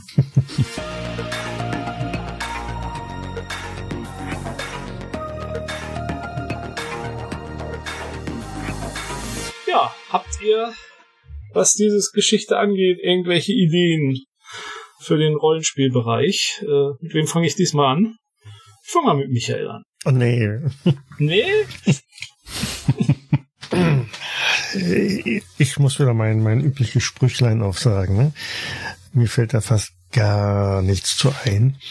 Vielleicht schmeiß ich mal einfach so ein paar Brocken rein, was mir eingefallen, ich sag mal so, ich finde das Thema, wenn man sich nahe damit beschäftigt, ist es eben, ich sag mal, ein echtes, ja, Minengebiet. Das heißt, ich, wenn ich da irgendwas mitmache, was also tatsächlich in der Realität verortet ist, dann glaube ich, komme ich ganz schnell in den Bereich hinein, der wirklich unangenehm wird. Ja, kommt drauf an, wie, wie nah du halt dann dran bleibst, ne? Genau. darum war so meine Überlegung, wenn wir daraus wirklich etwas machen. Wir wollen ja Spaß haben. Es ist ja im Endeffekt eine Sache, äh, das darf spannend werden und so weiter, aber es äh, sollte eben jetzt nicht unbedingt, also aus meiner Sicht, nicht unbedingt jetzt so in den äh, terroristischen Bereich abdriften, beziehungsweise, dass wir dann also, ich sag jetzt mal, die Wehrsportgruppen nachbilden oder ähnliches. Das fände ich also irgendwie doof.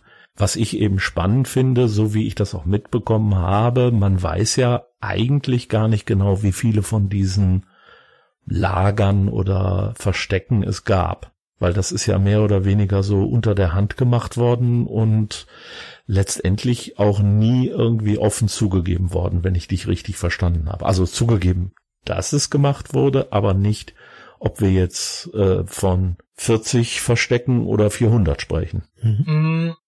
Es gab halt diese politischen Untersuchungen im Rahmen der Andreotti-Rede dann in Italien, in den ganzen Ländern. Und da wurde dann halt auch gesagt, also äh, dass diese Depots dann halt aufgefunden wurden. Und ähm, aber es ist ohne weiteres möglich, ohne dass man äh, sich groß verrenken muss, zu sagen, da gibt's doch diverse Depots, die noch nie gefunden wurden und die könnten immer noch irgendwo schlummern, weil erstens war das nicht so super organisiert, es gab Parallelstrukturen dazu und ja, überhaupt kein Problem, das sozusagen, genau.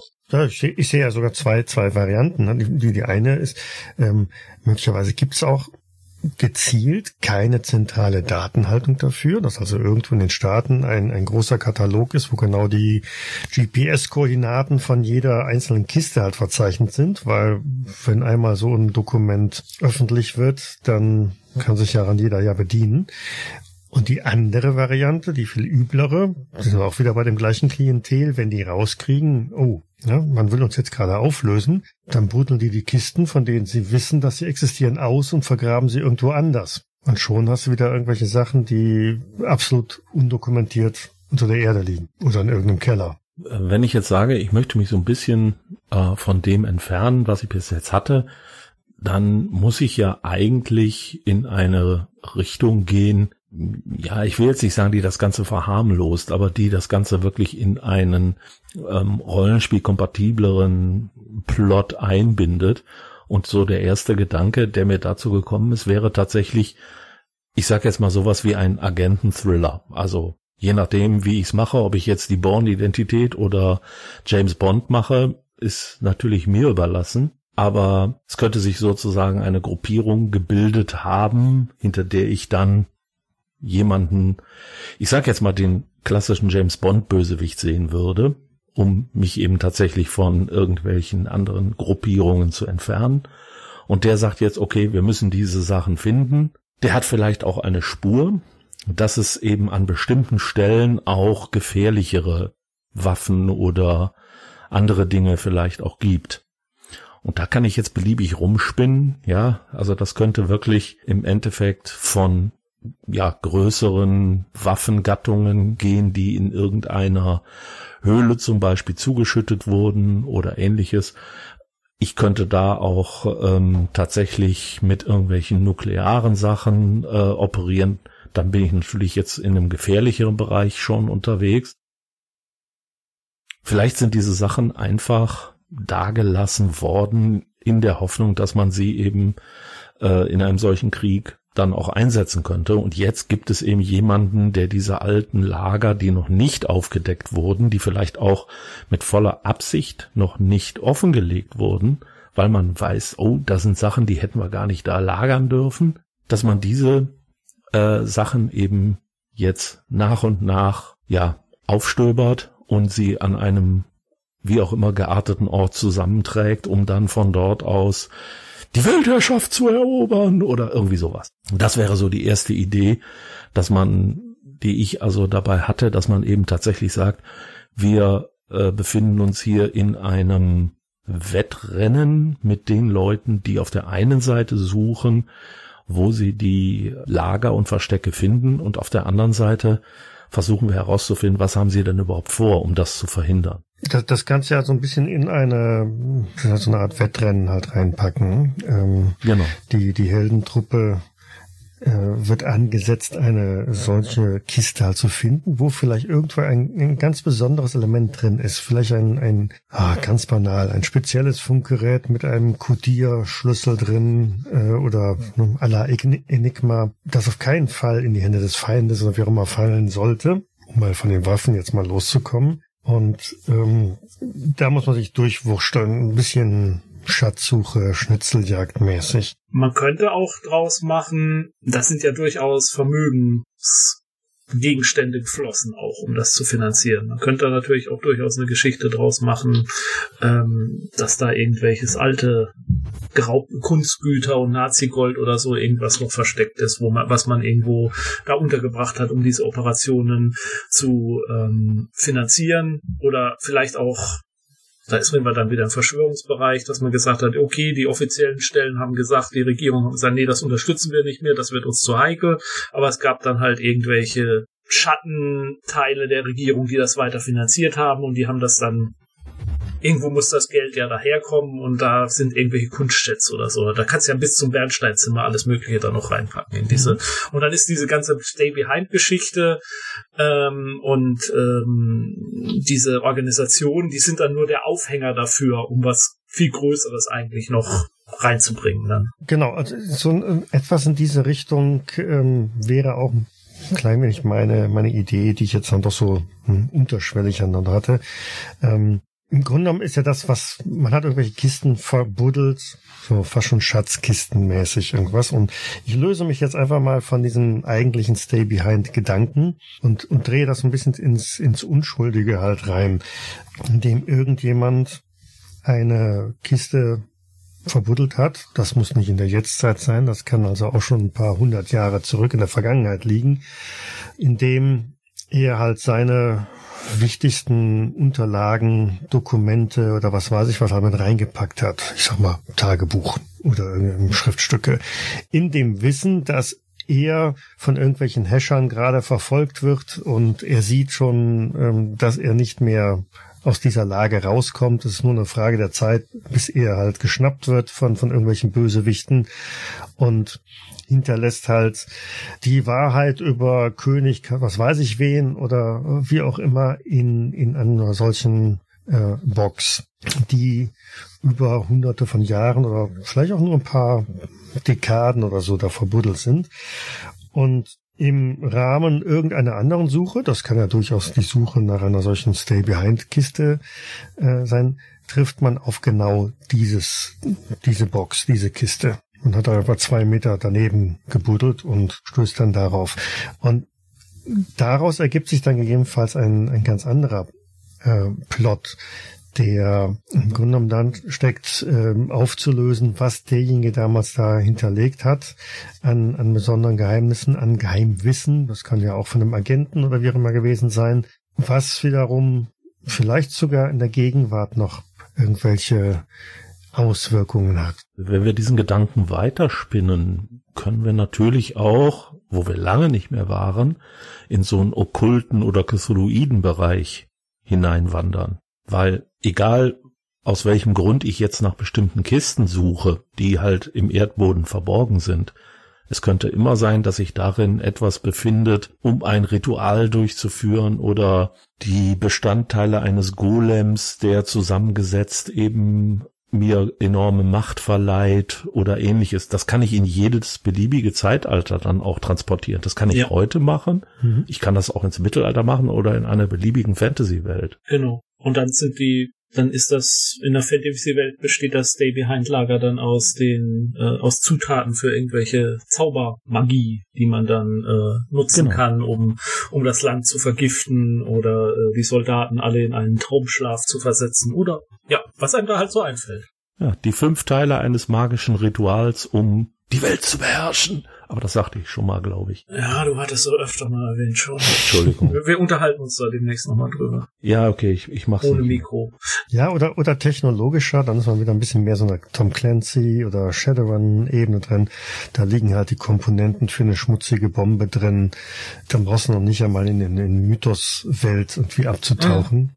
Genau. Mhm oder du gehst in den Science-Fiction-Bereich richtig und äh, machst das dann halt mit irgendwelchen Hinterlassenschaften in einem Sonnensystem von äh, ja nee muss man ja also das könnte man auf, könnte man ja zum Beispiel auch in so einem postapokalyptischen Szenario machen in dem dann halt solche Depots gefunden werden von einer Zivilisation die die älter ist und die mal auf einem höheren Zeitpunkt war. Und dann stößt man da drauf auf solche Lager die die angelegt haben und äh, hat da jetzt plötzlich äh, ja noch eine Kalaschnikow im Hand und die andere Seite hat nur äh, ein paar Schwerter und schon ist das äh, Gleichgewicht der Kräfte ein bisschen durcheinander geraten. Und dabei müssen es ja noch nicht mal gezielt angelegte Depots sein, ne? Nee, nee, nee. Das, das kann einfach nur sein, ja, unter dem, dem gewaltigen Staub, der sich nach der, nach dem, nach dem siebten Weltkrieg oder so irgendwann mal gelegt hat, ähm, findet man halt irgendwie Militärlager und da Ja. sind halt noch keine Ahnung was für Teile, mit denen man nichts anfangen kann. Ja. Schönen Gruß an Numenera.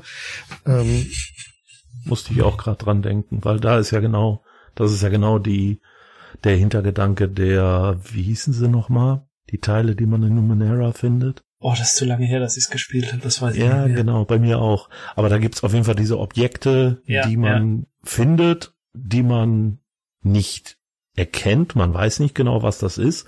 Und man kann sie quasi wie ein Einmalgegenstand einsetzen, Ja. was man auch tun sollte, weil danach sind sie halt unbrauchbar, aber Mhm.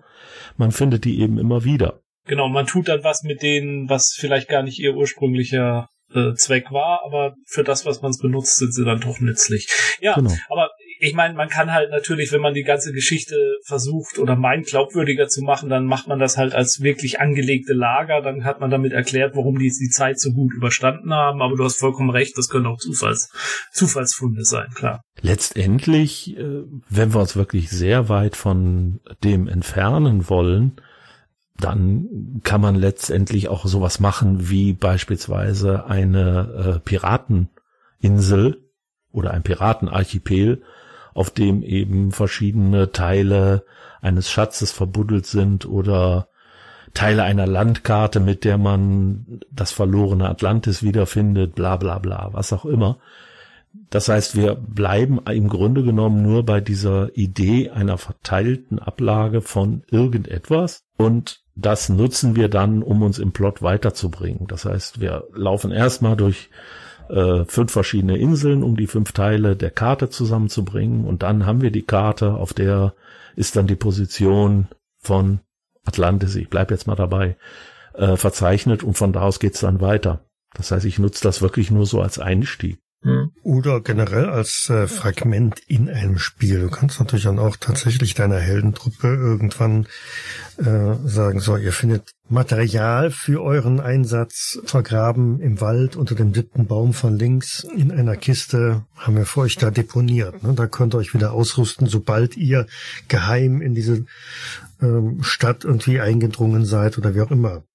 Also was ich mir vorstellen könnte, was man machen kann ähm, und ähm, wo es vielleicht auch nicht zu düster wird, aber schon ein bisschen nah an der Realität. Man könnte natürlich äh, sowas wie eine äh, La Resistance-Gruppe spielen im besetzten Frankreich, äh, die dann halt so diverse Lager hat, in denen die Dinge untergebracht sind und man ist dann tatsächlich, äh, die sind ja dann auch so eine Stay-Behind-Gruppe sozusagen, die hinter den Fronten dann halt Sabotageakte begehen, um ähm, irgendwann mal die Befreiung von Frankreich vorzubereiten damit. Also das wäre sowas, was man tatsächlich, glaube ich, durchaus spielen könnte mit der richtigen Gruppe.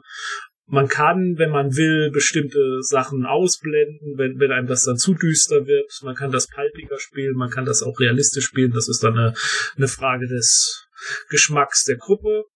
Und was ich noch so dachte, was man tatsächlich machen könnte, man könnte das gut in so einem Fantasy-Szenario spielen und dann so eine in Richtung äh, Robin Hood. Man hat halt so das Land, was vom bösen König besetzt ist, äh, und man hat diese Widerstandsgruppe halt auch aus äh, unseren äh, Männern in Strumpfhosen und ähm, die bedienen sich dann halt auch diverser äh, Waffen, die äh, und und und äh, Ausrüstungsgegenstände, die sozusagen hinterlassen wurden, weil man schon wusste, dass der zehn Jahre vorher schon wusste, der böse König wird irgendwann unser Land äh, äh, erobern, weil der magische Schutzwall um das Königreich, der droht zu zerbrechen. Und wir haben jetzt schon sozusagen die Depots angelegt, äh, um unsere im Wald hausenden Recken dann irgendwann äh, zu unterstützen in ihrem Freiheitskampf. Ja, letztendlich der Gedanke, dass man sozusagen selber die Stay-Behind-Armee spielt und dann eben auf diese Lage angewiesen ist, der ist mir auch gekommen. Und ich würde den aber, genau wie du jetzt gesagt hast, ich würde den weit weg von dem ziehen, wo die Realität eben ist. Hm. Weil ich denke, da kommst du dann eben ganz schnell an, wie gesagt, so Triggermomente, die dann eher unangenehm werden. Aber in der Fantasy-Welt, wenn eben der düstere Nekromant mit seinen untoten Horden das Land überrannt hat und die Helden sind jetzt die äh, einzige Hoffnung für die Bewohner der Umgebung und müssen sich jetzt gegen diese Invasoren durchsetzen. Ich denke, das ist ein sehr klassisches Thema und es passt eben auch in diesen Hintergrund rein. Man kann so diese Ideen dann eben übernehmen, dass man vielleicht vom König, vom wem auch immer, die Information bekommen hat, ja, es gibt diese äh, Sachen, wo wir Waffen, Munition, Nahrung vielleicht auch oder andere Dinge gelagert haben und ihr findet sie immer, wenn ihr in einen Wald geht und keine Ahnung, unter einem bestimmten Baum grabt oder wenn ihr eure Magie einsetzt, um da nach einem bestimmten Zauber zu suchen und dadurch findet ihr den, findet ihr eben die Lagerstätten. So in dieser Art. Ich konstruiere mal ein kleines Sci-Fi-Setting, mal gucken, ob das irgendwas wird. Wir sind quasi in der Gegenwart oder wie auch immer auf der Erde und ähm, irgendein Geheimdienst oder auch mehrere finden ab und zu mal sehr merkwürdige Kisten. Jetzt nicht Kisten im Sinne von so, wie, wie wir sie kennen, sondern halt vielleicht ein bisschen unförmig aus einem merkwürdigen Metall das nicht rostet oder wie auch immer an, an unterschiedlichsten Stellen. Ähm, irgendwelchen Schluchten oder irgendwelchen Waldsenken versteckt und und und. Man kann mit diesen Kisten eigentlich relativ wenig anfangen. Oder man hat schon die Vermutung, das ist irgendwie etwas ähm, vom bösen Gegner, vom bösen Russen, Chinesen oder wem auch immer. Und das waren einfach nur Objekte, die eine andere, eine Alienrasse, sag ich mal, auf die Erde schon mal geschossen hat mit ähm, ja tatsächlich so eine Art Stay-Behind-Kisten oder Stay-Forward-Kisten für eine anstehende Invasion. Mhm. Und dann kommt genau dieser Tag X, wo halt irgendwelche außerirdischen Truppen ähm, auf die Erde halt kommen. Und dann haben wir eine Art von, von Wettrennen wieder, wo es darum geht, diese Kisten möglichst alle zu finden, weil warum auch immer kommen die Außerirdischen nur sehr schwach munitioniert oder wie auch immer, ähm, weil das technologisch irgendwie vielleicht nicht anders geht durch irgendeine äh, durch ein Portal oder äh, die sind wie der Terminator, die können nur nackt kommen. Ja, irgend irgend sowas da in der Art halt. Ne, man erkennt schon, okay, die ersten, die da landen, die sind nicht freundlich gesinnt und ähm, wenn die an diese Kisten rankommen, dann haben die äh, Batterien und äh, Munition. Da können wir mit mit mit unserem besten Waffensystem kaum was gegen ausrichten.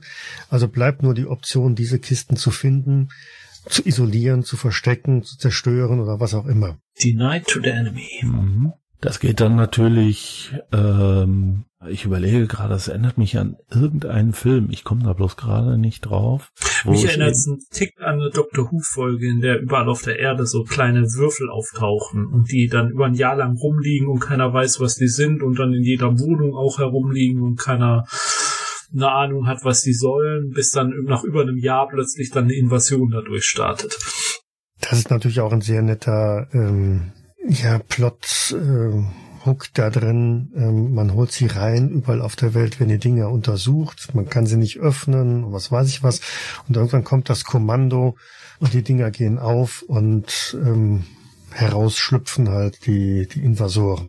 Ich muss da jetzt gerade an eine äh, Geschichte denken, äh, fällt mir jetzt gerade ein. Ähm, es gab vor einigen Jahren, 2008, mal einen Film I Sell the Dead.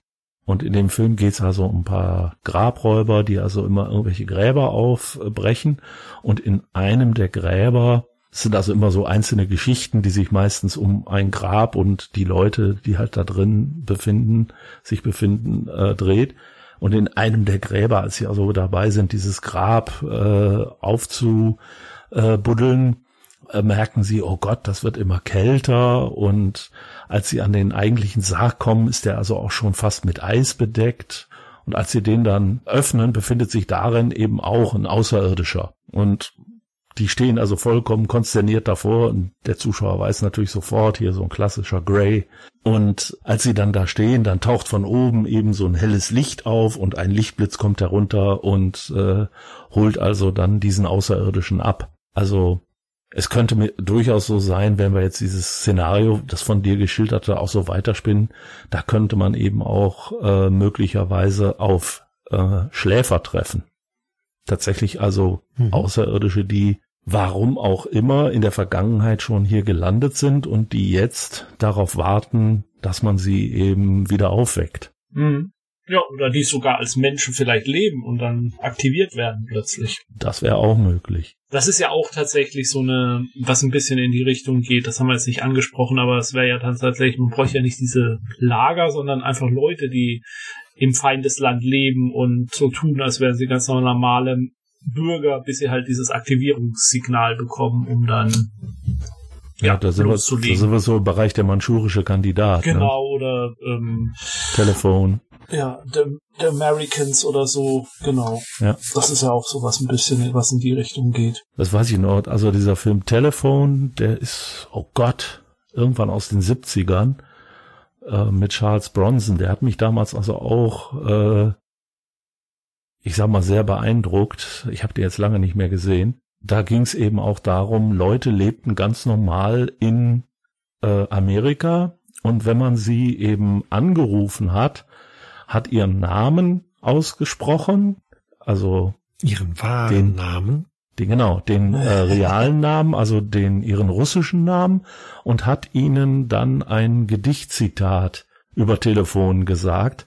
Dann wurden sie quasi aktiviert mhm. und hatten, sie hatten dann immer den Auftrag, irgendetwas äh, kaputt zu machen, was in ihrer Nachbarschaft war, was also dann auch teilweise dazu führte, dass sie ja vollkommen unwichtige Army-Basis, äh, Army-Bases äh, kaputt gemacht haben, weil die eben damals, als man sie eingesetzt hat, da Atomlager waren oder weil da viele Streitkräfte waren. Und jetzt waren mhm. sie eben nicht mehr da. Also auch ja. das, wenn wir also in diesen Bereich reingehen, was ja jetzt eine ganz andere Ecke ist, aber ähm, dann kann man den also auf jeden Fall sich da nochmal angucken, um eben, ich sag mal, da die richtigen Gedanken für zu bekommen, wie man sowas dann auch darstellen kann. Jetzt noch ein bisschen was anderes gesponnen, wo du sagst, so, das sind Sachen aus der, der Vergangenheit, damals als sie aktiviert worden sind und, und, und, galten noch ganz andere Ziele. Mm, jetzt gehe ich wieder ein bisschen postapokalyptisch hin. Äh, es gibt viele moderne äh, Waffensysteme nicht mehr, die funktionieren nicht mehr.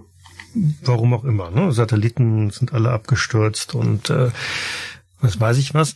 Und dann erinnert man sich, wir haben doch damals vor, ist jetzt hier eine Zahl, äh, größer 50 Jahren, ähm, irgendwelche Waffen verbuddelt, die, wie du vorhin sagtest, mit den Kalaschnikows, ne, ähm, komplett äh, quasi unzerstörbar sind. Aber das sind halt noch die Dinger, die man irgendwie verwenden kann aktuell. Und dann begibt man sich auf die Suche nach den verbuddelten Kisten. Das kann man jetzt vielleicht auch wieder in andere ähm, Settings, Szenarien reinpacken. Man muss ja jetzt nicht unbedingt spezifisch auf irgendwelche Waffensysteme machen. Man kann ja auch irgendwelche Zauber oder was weiß ich was damit verwenden. Sondern man ist einfach gezwungen, auf, auf irgendwelche uralt Sachen zurückzugreifen, weil die aktuellen modernen Dinge aus irgendeinem Grund nicht funktionieren oder nicht verwendet werden können oder dürfen. Ich habe vor kurzem habe ich einen äh, Bericht gesehen, äh, also Making of des Films Flucht aus LA.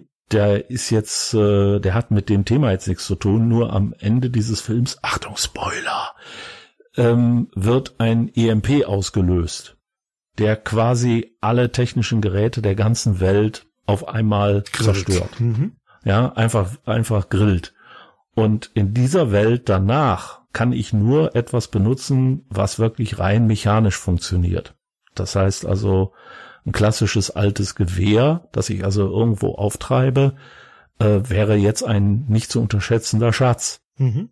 Der moderne ja? Panzer, den kannst du nicht mehr benutzen. Genau. Mhm. Und ähm, das Ganze geht natürlich noch weiter. Vielleicht äh, haben sogar die ausgeschalteten und ohne Batterien daliegenden Funkgeräte das Ganze überlebt, weil sie waren halt nicht aktiv. Vielleicht sind die nicht gegrillt worden. Ich bin da jetzt zugegebenermaßen nicht so hundertprozentig physisch drauf, um zu sagen, ob das der Realität entspricht, aber. Es klingt rollenspieltechnisch gut richtig genug. das, das ist gar nicht mal, also so, so kleiner Exkurs daran. Ähm, Man äh, kann ja, oder eigentlich ein relativ einfach, mit relativ einfachen Mitteln so, so, so ein Radioempfänger basteln. Man baut einfach nur eine Klopapierrolle und dann wickelt man ein bisschen Draht rum und braucht halt so einen Kopfhörer dran und, und fertig ist. So, kleine Feinabstimmung, damit man die Frequenz kriegt und gut ist. Zumindest dachte ich das so. Tatsächlich ist es also wirklich so gewesen. Das geht so einfach. Nur heutzutage sendet niemand mehr auf diesen Frequenzen. Ganz geschweige denn, dass du gewisse Bauteile dafür, nämlich so einen simplen Ohrhörer, so einen Kristallohrhörer, nur noch für schweineteures Geld bekommst. Das heißt, diese, wir sind eigentlich schon am Punkt äh, angekommen, da braucht man also noch gar nicht mal auf, auf Internet und Co. zu denken, wo gewisse Sachen einfach mit einfachsten mechanischen oder einfachen technischen Bausteinen gar nicht mehr realisierbar sind, weil sie nicht mehr genutzt sind, sie sind überholt. Und ja. trotzdem könnte man, also ne, wenn, wenn genau dieser Punkt kommt, nichts Hightech-mäßiges funktioniert mehr, bist du tatsächlich auf dieser uralt Sachen irgendwie angewiesen und dann fängst du an zu suchen und zu sammeln, um genau diese Bauteile zu finden. Ja, oder noch, ähm, ich sage jetzt mal, du findest diese Kiste und in der Kiste sind vielleicht schon einige der Bauteile enthalten und es ist vor allem die Bauanleitung drin. Mhm. Du hast zwar keine Ahnung, wie man sowas baut, aber jetzt kommst du auf einmal, stößt du auf diese Kiste, die wie auch immer entdeckt wurde. Und als du in diese Kiste hineinblickst, ja, findest du, ja, wie wir ja schon gesagt haben, da ist vielleicht ein Taschenmesser drin oder irgendwelche anderen Sachen, aber da sind eben auch irgendwelche Bücher drin. Und in diesen Büchern stehen auf einmal Dinge beschrieben, die du in dieser Welt gar nicht mehr weißt. Aber die sind eben dann noch möglich. Das kann ich ja jetzt noch beliebig ausweiten. Mhm. Ja, weil ich könnte jetzt eben, da könnte auch, keine Ahnung, äh, eine Bauanleitung oder eine Reparaturanleitung für irgendein altes Auto könnte da drin sein. Und wenn ich jetzt äh, auf irgendein Auto treffe, was da jetzt äh, vielleicht etwas geschützt, nicht unbedingt jetzt auf der Straße vor sich hinrostend steht, aber irgendwo an einem geschützten Ort, ja, der läuft nicht. Ja, warte, ich habe doch noch dieses Buch. Und so könnte ich tatsächlich in einer apokalyptischen Welt ähm, die Technik neu entdecken, mit Hilfe einer ja, Botschaft aus der Vergangenheit oder wie auch immer man das nennen will. Mhm. Und dann suche ich natürlich weiter. Hey, Moment, es müsste doch mehr von diesen Kisten geben. Im Zweifelsfall sind die auch durchnummeriert, ne? Du hast Kiste sieben von zehn gefunden. ja, genau. Wenn Sie Kiste 6 finden, dann haben Sie auch noch ein Bauteil für ein Funkgerät. Suchen Sie weiter. Yay, eine Fetch Quest. Ähm, also ich hätte jetzt noch zwei Ideen. Die eine ging jetzt, wäre jetzt mal ein bisschen diametral noch dazu. Wenn man ein bisschen drüber nachdenkt, wie das so gelaufen ist mit dem Kalten Krieg, dann ist irgendwann der Kalte Krieg vorbei ähm, muss jetzt nicht unser kalter Krieg sein, aber es kann ja anderes sein. Und man hat irgendwie auf dem Feindgebiet oder auf seinem eigenen Gebiet irgendwelche autonomen Waffen versteckt. Und man sagt, äh, die werden dann zum, die kriegen irgendwann einen Aktivierungscode und dann legen die los. Und die sind da vergraben. Und jetzt ist aber eigentlich schon Friede und diese Bedrohung existiert gar nicht mehr. Und äh, entweder durch einen Unfall oder durch äh, ja, Standardbösewicht XY äh, äh, will sich diese Aktivierungscodes verschaffen oder hat sie sich verschafft und aktiviert jetzt diese autonomen Waffen, die man damals für den Ernstfall, wenn es denn soweit ist, da vergraben hat und die werden jetzt aktiviert und äh, beginnen aktiv zu werden und beginnen einen Krieg zu kämpfen oder einen Konflikt auszukämpfen, der eigentlich so gar nicht mehr existiert. Also mit autonomen Waffen meinst du sowas wie Kampfroboter oder Kampfroboter, Drohnen, irgendwelche Anlagen, die die äh, die, Störsignale aussenden, so dass die das Internet zusammenbricht oder was auch immer, alles mögliche denkbar. Nur halt so eben, dass äh, dass das jemand fernsteuern kann oder dass das sich selbstständig machen kann, ohne dass da jetzt eine böse Absicht unbedingt dahinter steckt. Aber es ist jetzt eine Bedrohung, die ist da. Sie zerstört den neuen Frieden, sie droht vielleicht diesen neuen Frieden zu zerstören oder ähm, ja bedroht jetzt plötzlich beide Seiten und äh, aus alten Feinden werden Verbündete, um diese äh, Bedrohung jetzt zu beseitigen. Ja, oder wir sind tatsächlich in einer Welt wie beim Terminator. Hm? Ja, das wird tatsächlich, wie hieß es nochmal, Skynet, glaube ich, ne? Ja. Dass Skynet äh, jetzt von irgendjemandem sozusagen aus Versehen aktiviert wird. Am Anfang ist es noch recht harmlos. Es kann zwar Drohnen steuern, es kann irgendwelche autonomen Einheiten steuern, aber die sind noch nicht so wahnsinnig gefährlich. Aber wenn ich zu lange warte, entwickelt sich dieses System immer weiter, weil es lernt. Und wenn es irgendwann ausgelernt hat und seine Waffen besser einsetzt oder auch komplett neue Waffen erschafft, dann habe ich wirklich die Terminator-Welt. Ja. Und du hast dann verschiedene Seiten. Du hast vielleicht die Seite, die das äh, befördern will. Du hast eine Seite, die das zwar verhindern will, aber auf der anderen Seite wollen sie vertuschen, dass sie das jemals mal angelegt haben. Und du hast irgendwo unsere ähm, Heldinnen und Helden, die da dazwischen stehen und einfach nur die Welt retten wollen. Einfach nur mal in Ruhe die Welt retten. Ja, ja. Wie man das halt so macht als Held. Ja. Und die zweite Idee, die mir jetzt noch gerade gekommen ist, um mal wirklich zum äh, vielleicht zum Schluss auch ganz dicht bei dem Szenario zu bleiben, um es doch mal so eine die echten Stay Behind Gruppen, diesen technischen Dienst oder so, ich könnte mir tatsächlich ein Szenario, ich denke da tatsächlich an sowas wie Delta Green, was ja schon ein bisschen zynisches System ist und auch ähm, in, in Bereiche geht, wo man, ähm, wo es kein, kein Weiß und Schwarz gibt, sondern nur dunkelgrau, dass man irgendwie was, ein Abenteuer sich konstruiert, in dem die Agenten, also die Delta Green Agenten sich in so eine Stay-Behind-Gruppe einfach einschleichen müssen, um zum Beispiel, weil sie wissen, die hat noch Verbindungen zu irgendwelchen Nazis, an die man rankommen möchte, weil die über irgendein Wissen verfügen oder so. Und dann könnte man das tatsächlich auch versuchen, äh, richtig damit zu arbeiten, mit, den, mit der geschichtlichen Hintergrund. Und dann ist das halt ein Teil dessen, wie man an bestimmte Informationen oder Personen rankommt, indem man halt äh, ja sich sich da reinarbeitet. Äh, sich vielleicht einer äh, gibt sich als Deutscher aus, der da dran mitteilen will, ein anderer ist ein CIA-Agent, der dann sagt, ja, ich, ich könnte euch da nochmal Informationen, ich könnte euch noch mehr Gelder besorgen, ich kann euch die 1500 Kleinkalibergewehre besorgen, aber dafür müsst ihr mir Informationen liefern. Da könnte man das vielleicht tatsächlich versuchen mit einzubauen. Klingt jetzt für mich aber eher so in die Richtung eines Nordic LARP oder so ähnlich. Das heißt, tatsächlich eine Situation aufbauen, in der man, ja, politische Entscheidungen treffen muss oder irgendwelche moralischen Entscheidungen, so nach dem Motto, hole ich mir jetzt die Nazis äh, heran oder lasse ich das sein? Wie kann ich die noch kontrollieren? Kann ich sie überhaupt kontrollieren? Also das geht, glaube ich, dann so ein bisschen in diese Richtung, oder?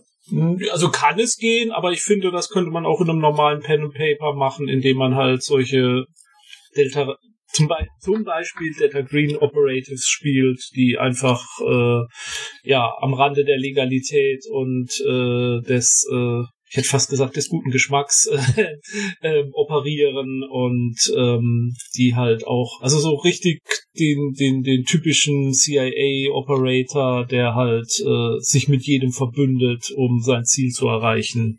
Ähm, mhm. Ich kann mir das schon auch in dem Szenario vorstellen. Aber ja. natürlich so, so in so einem Nordic Lab selbstverständlich, klar würde das auch gehen. Sowas in der Art kann ich ja, ich muss das ja nicht als Lab machen, ich kann das ja auch wirklich am Spieltisch machen, dass ja, ich einfach ja, sage. Ja, klar, aber also ne? ihr zwei seid jetzt das ja. und ihr zwei seid das oder ja. in so einem Freeform oder ähnliches. Ne? Also man kann das tatsächlich äh, so spielen, dass man wirklich diese, äh, diesen, ähm, diesen Gewissenskonflikt dabei ausspielt. Man kann aber auch sagen, nee, lass uns mal wirklich solche richtigen Technokraten, Agenten spielen, die, die auch mal über Leichen gehen, um an ihr Ziel zu kommen. Mhm. Du kannst als Auslöser eigentlich auch so eine Art, äh, es kommt zu einem merkwürdigen Todesfall oder wie auch immer.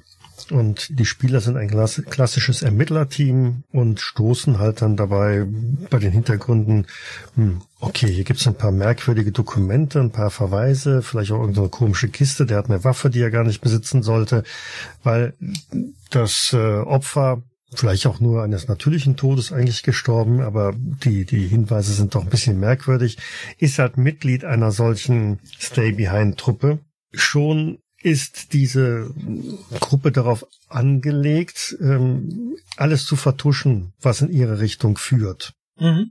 Und treten damit als noch unbekannte geheime Gegenspieler der, der, der Investigatoren, der Detektive, der was weiß ich was auch immer auf, in dem ähm, immer mehr passiert. Es, es verschwinden auf einmal beschlagnahmte Dokumente, ähm, es kommt zu noch weiteren äh, Todesfällen, diesmal tatsächlich aktiv Ermordete. Und so taucht man immer tiefer ein in diese, diese ja, Geheimgesellschaft. Es sind keine Kultisten diesmal, die irgendeinen merkwürdigen Gott anbeten, sondern äh, eigentlich sind sie nur so eine Art Stay-Behind-Truppe, die jetzt versucht, ihre, ja, ihr geheimes Dasein zu bewahren.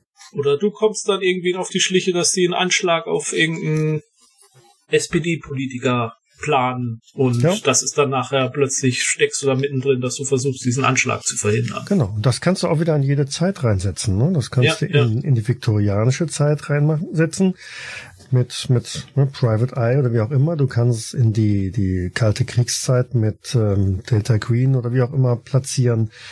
Geht eigentlich schon immer. Weil sich kalter Krieg da schon ein bisschen mehr anbietet, finde ich. Weil du halt da die einfach diese diese Vergangenheit, nicht bewältigte Vergangenheit hast, diese äh, Zweckbündnisse, die man eingegangen ist, die einen jetzt wieder einholen und so. Mhm.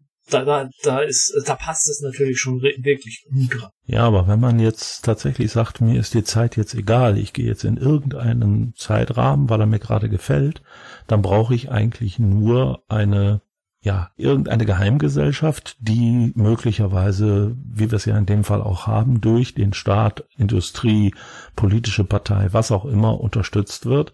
Und vielleicht gehen die Charaktere sogar als, ja, ich sag jetzt mal, vielleicht etwas naive, aber grundsätzlich dem Gedankengut erstmal positiv gegenüber positiv eingestellte Menschen da rein und merken erst später, Moment, das ist gar nicht das, was man uns vorgegaukelt hat, sondern wir haben es hier mit einer Truppe von Fanatikern zu tun. Ja. Und jetzt ist eben die Situation, okay, ich bin mittendrin und jetzt muss ich da raus.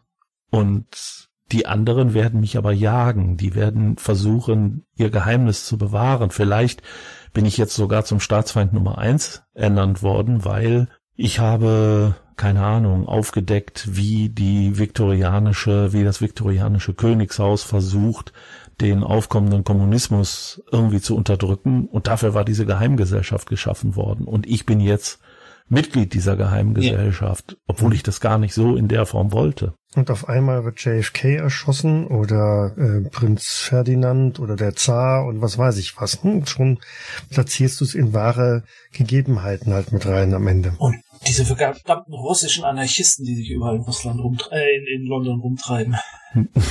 gegen genau. die Sherlock Holmes immer kämpfen muss. Auch da könnte man dann natürlich wieder dieses Prinzip der, ja, Ausrüstungslager einbringen, weil vielleicht kennst du Ausrüstungslager und äh, du musst die eben haben, weil es sind ja schließlich jetzt Leute hinter dir her, du brauchst Waffen, du brauchst irgendwelche anderen Klamotten und darum musst du jetzt irgendwie versuchen, diese Lager zu finden, beziehungsweise sie auszurauben, ohne dass die anderen dich dabei bemerken. Das heißt, du kämpfst also nicht nur gegen die, sondern äh, du musst eben auch noch diese Suche nach den äh, Verstecken mit einbauen. Sehr subtil finde ich ja, wenn am Ende die Spieler diejenigen sind, die das eigentliche Anschlagsziel dann tatsächlich vollbringen. Im guten Wie Glauben, ja, im, im guten Glauben, ähm, sie, sie, sie würden irgendjemanden äh, beschützen müssen oder so, aber am Ende sind sie diejenigen, die JFK erschießen.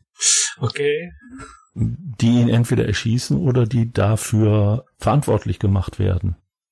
Ja, womit wir natürlich jetzt klar im Bereich der Verschwörungstheorien sind, aber das ist ja genau das, was man auch über Oswald gesagt hat. Mhm. Das war in Wirklichkeit war es die CIA. Oswald war nichts weiter als äh, der äh, Sündenbock und als er drohte auszupacken, wurde er wiederum von jemand anders erschossen. Das heißt, du musst jetzt verhindern, dass du sozusagen für das ganze Thema äh, Mord an JFK, bleiben wir jetzt mal dabei, verantwortlich gemacht wirst, äh, obwohl du da überhaupt nichts mit zu tun hast. Du gehörtest nur mal der falschen Organisation an. Und jetzt bist du auf der Flucht. Wobei ich dann, glaube ich, nicht JFK nehmen würde, weil da ist, glaube ich, schon sehr viel an Verschwörungstheorien unterwegs, aber ich kann mir ja irgendwas anderes ausdenken, auch jetzt in der Jetztzeit irgendeinen, ja, den Amerikanern unbequemen Diktator, äh, der dann von der CIA eben beseitigt wird und dann heißt es, na, hier, sieh mal, die waren's. Wir haben die ganzen Beweise hier, schauen Sie mal hier, wie sie mit den Waffen üben und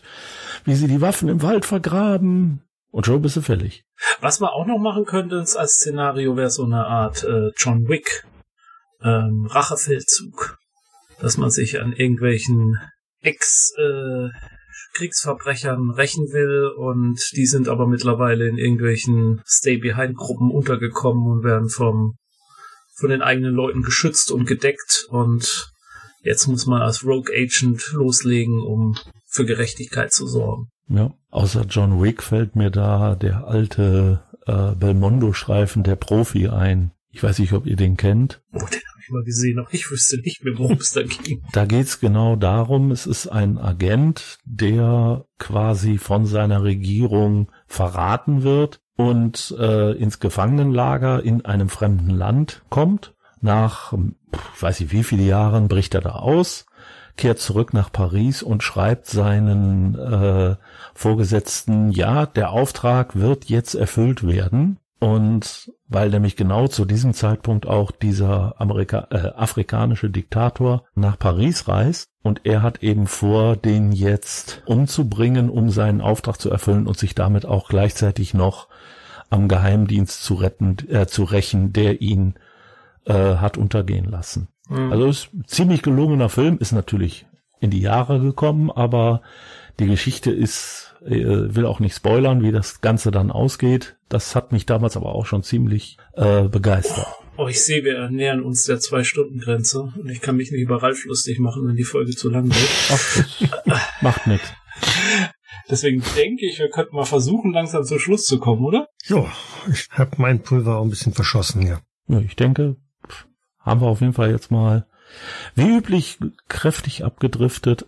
Also zum Schluss, äh, Medienschau kann ich tatsächlich gar keine anbieten. Mir ist nichts viel über den Weg gelaufen, dass das Thema so filmisch, romantechnisch, äh, computerspieltechnisch äh, verarbeitet. Ein paar Sachen haben wir jetzt hier im Lauf ja genannt, die uns dran erinnern. Mhm. Es gibt äh, einen türkischen Film, Tal der Wölfe, Gladio der das zum Thema hat. Ich kenne den Film nicht, das ist aber so das Einzige, worüber ich gestolpert bin. Kennt ihr den Film? Wahrscheinlich auch nicht, oder? Nee, sagt mir nicht. Hat auch relativ schlechte Kritiken. Also ich habe nicht versucht, den jetzt zu gucken. Also es gibt eine ganze Reihe an guten bis sehr schlechten YouTube-Dokumentationen, beziehungsweise ähm, die auch klassisch im TV gelaufen sind und halt jetzt auf YouTube zu sehen sind über diese Stay-Behind-Sachen. Aber das ist so, wie du eingangs ja schon gesagt hattest, das ist teilweise sehr, sehr spekulativ, was da erzählt wird. Ja. Ja, wie man, wie wir heute gesehen haben, dazu lädt das Thema natürlich dann auch ein. Ne? Genau. Wer, wer war dahinter? Oh, da waren die staatlichen Behörden dahinter. Oh, was könnte ich jetzt noch dazu erfinden?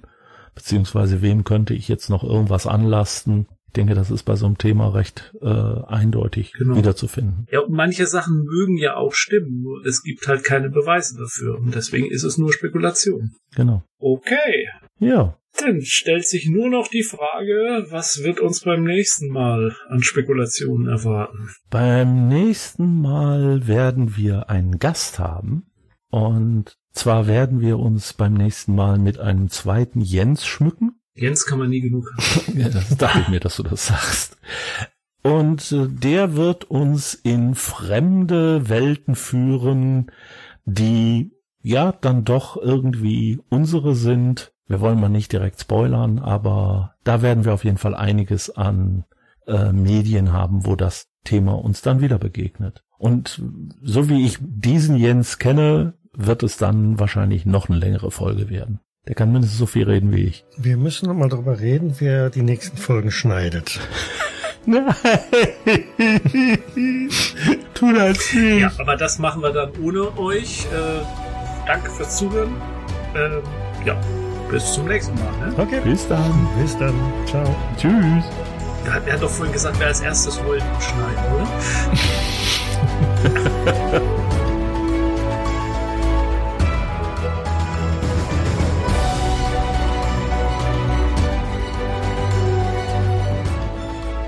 Jens, bist du bereit?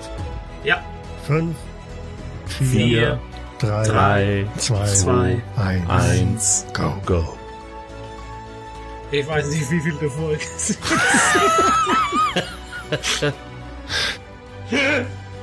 Same procedure. Es Einmal- fiel mir in dem Moment ein, als ich...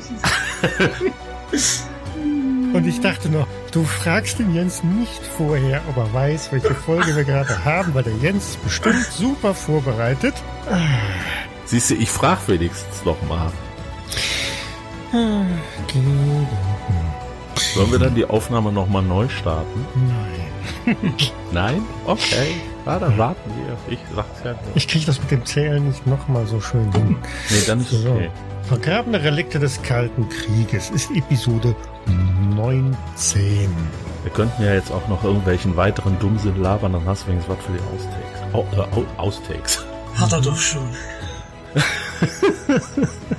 äh, ist es jetzt Folge 19 oder war das? Ja, ja die okay. Alexandrina-Bibliothek war die 18, Danke. 19 ist jetzt hier irgendwie was von dir und Ja, ja. 20 ist das nächste dann von und so. Großartig. Großartig. Okay, Mhm. Ja. haben wir es jetzt? Ja. Sicher? ja, ich leg los. Okay. Herzlich willkommen zu unserer 19. Folge von Gedankenspielen. Mein Name ist Jens und ich begrüße und ich begrüße meine beiden Mitmaster Ralf Hallöchen. und ach scheiße, ich bin so krank. Sorry, ich bin gerade totalen Aussetzer. Ich muss mal vorne. Ich heiße übrigens Michael. Nee, das, das gibt, ich, ich hätte jetzt, ich hätte jetzt auch meinen eigenen Namen gerade nicht rausgekriegt. Ich war gerade vollkommen fake. Ihr seht, was die Recherchen mit mir angestellt haben. Ähm, Stabilitätsverlust. ich fange nochmal von vorne an. Fangen wir neu an. Ja, danke.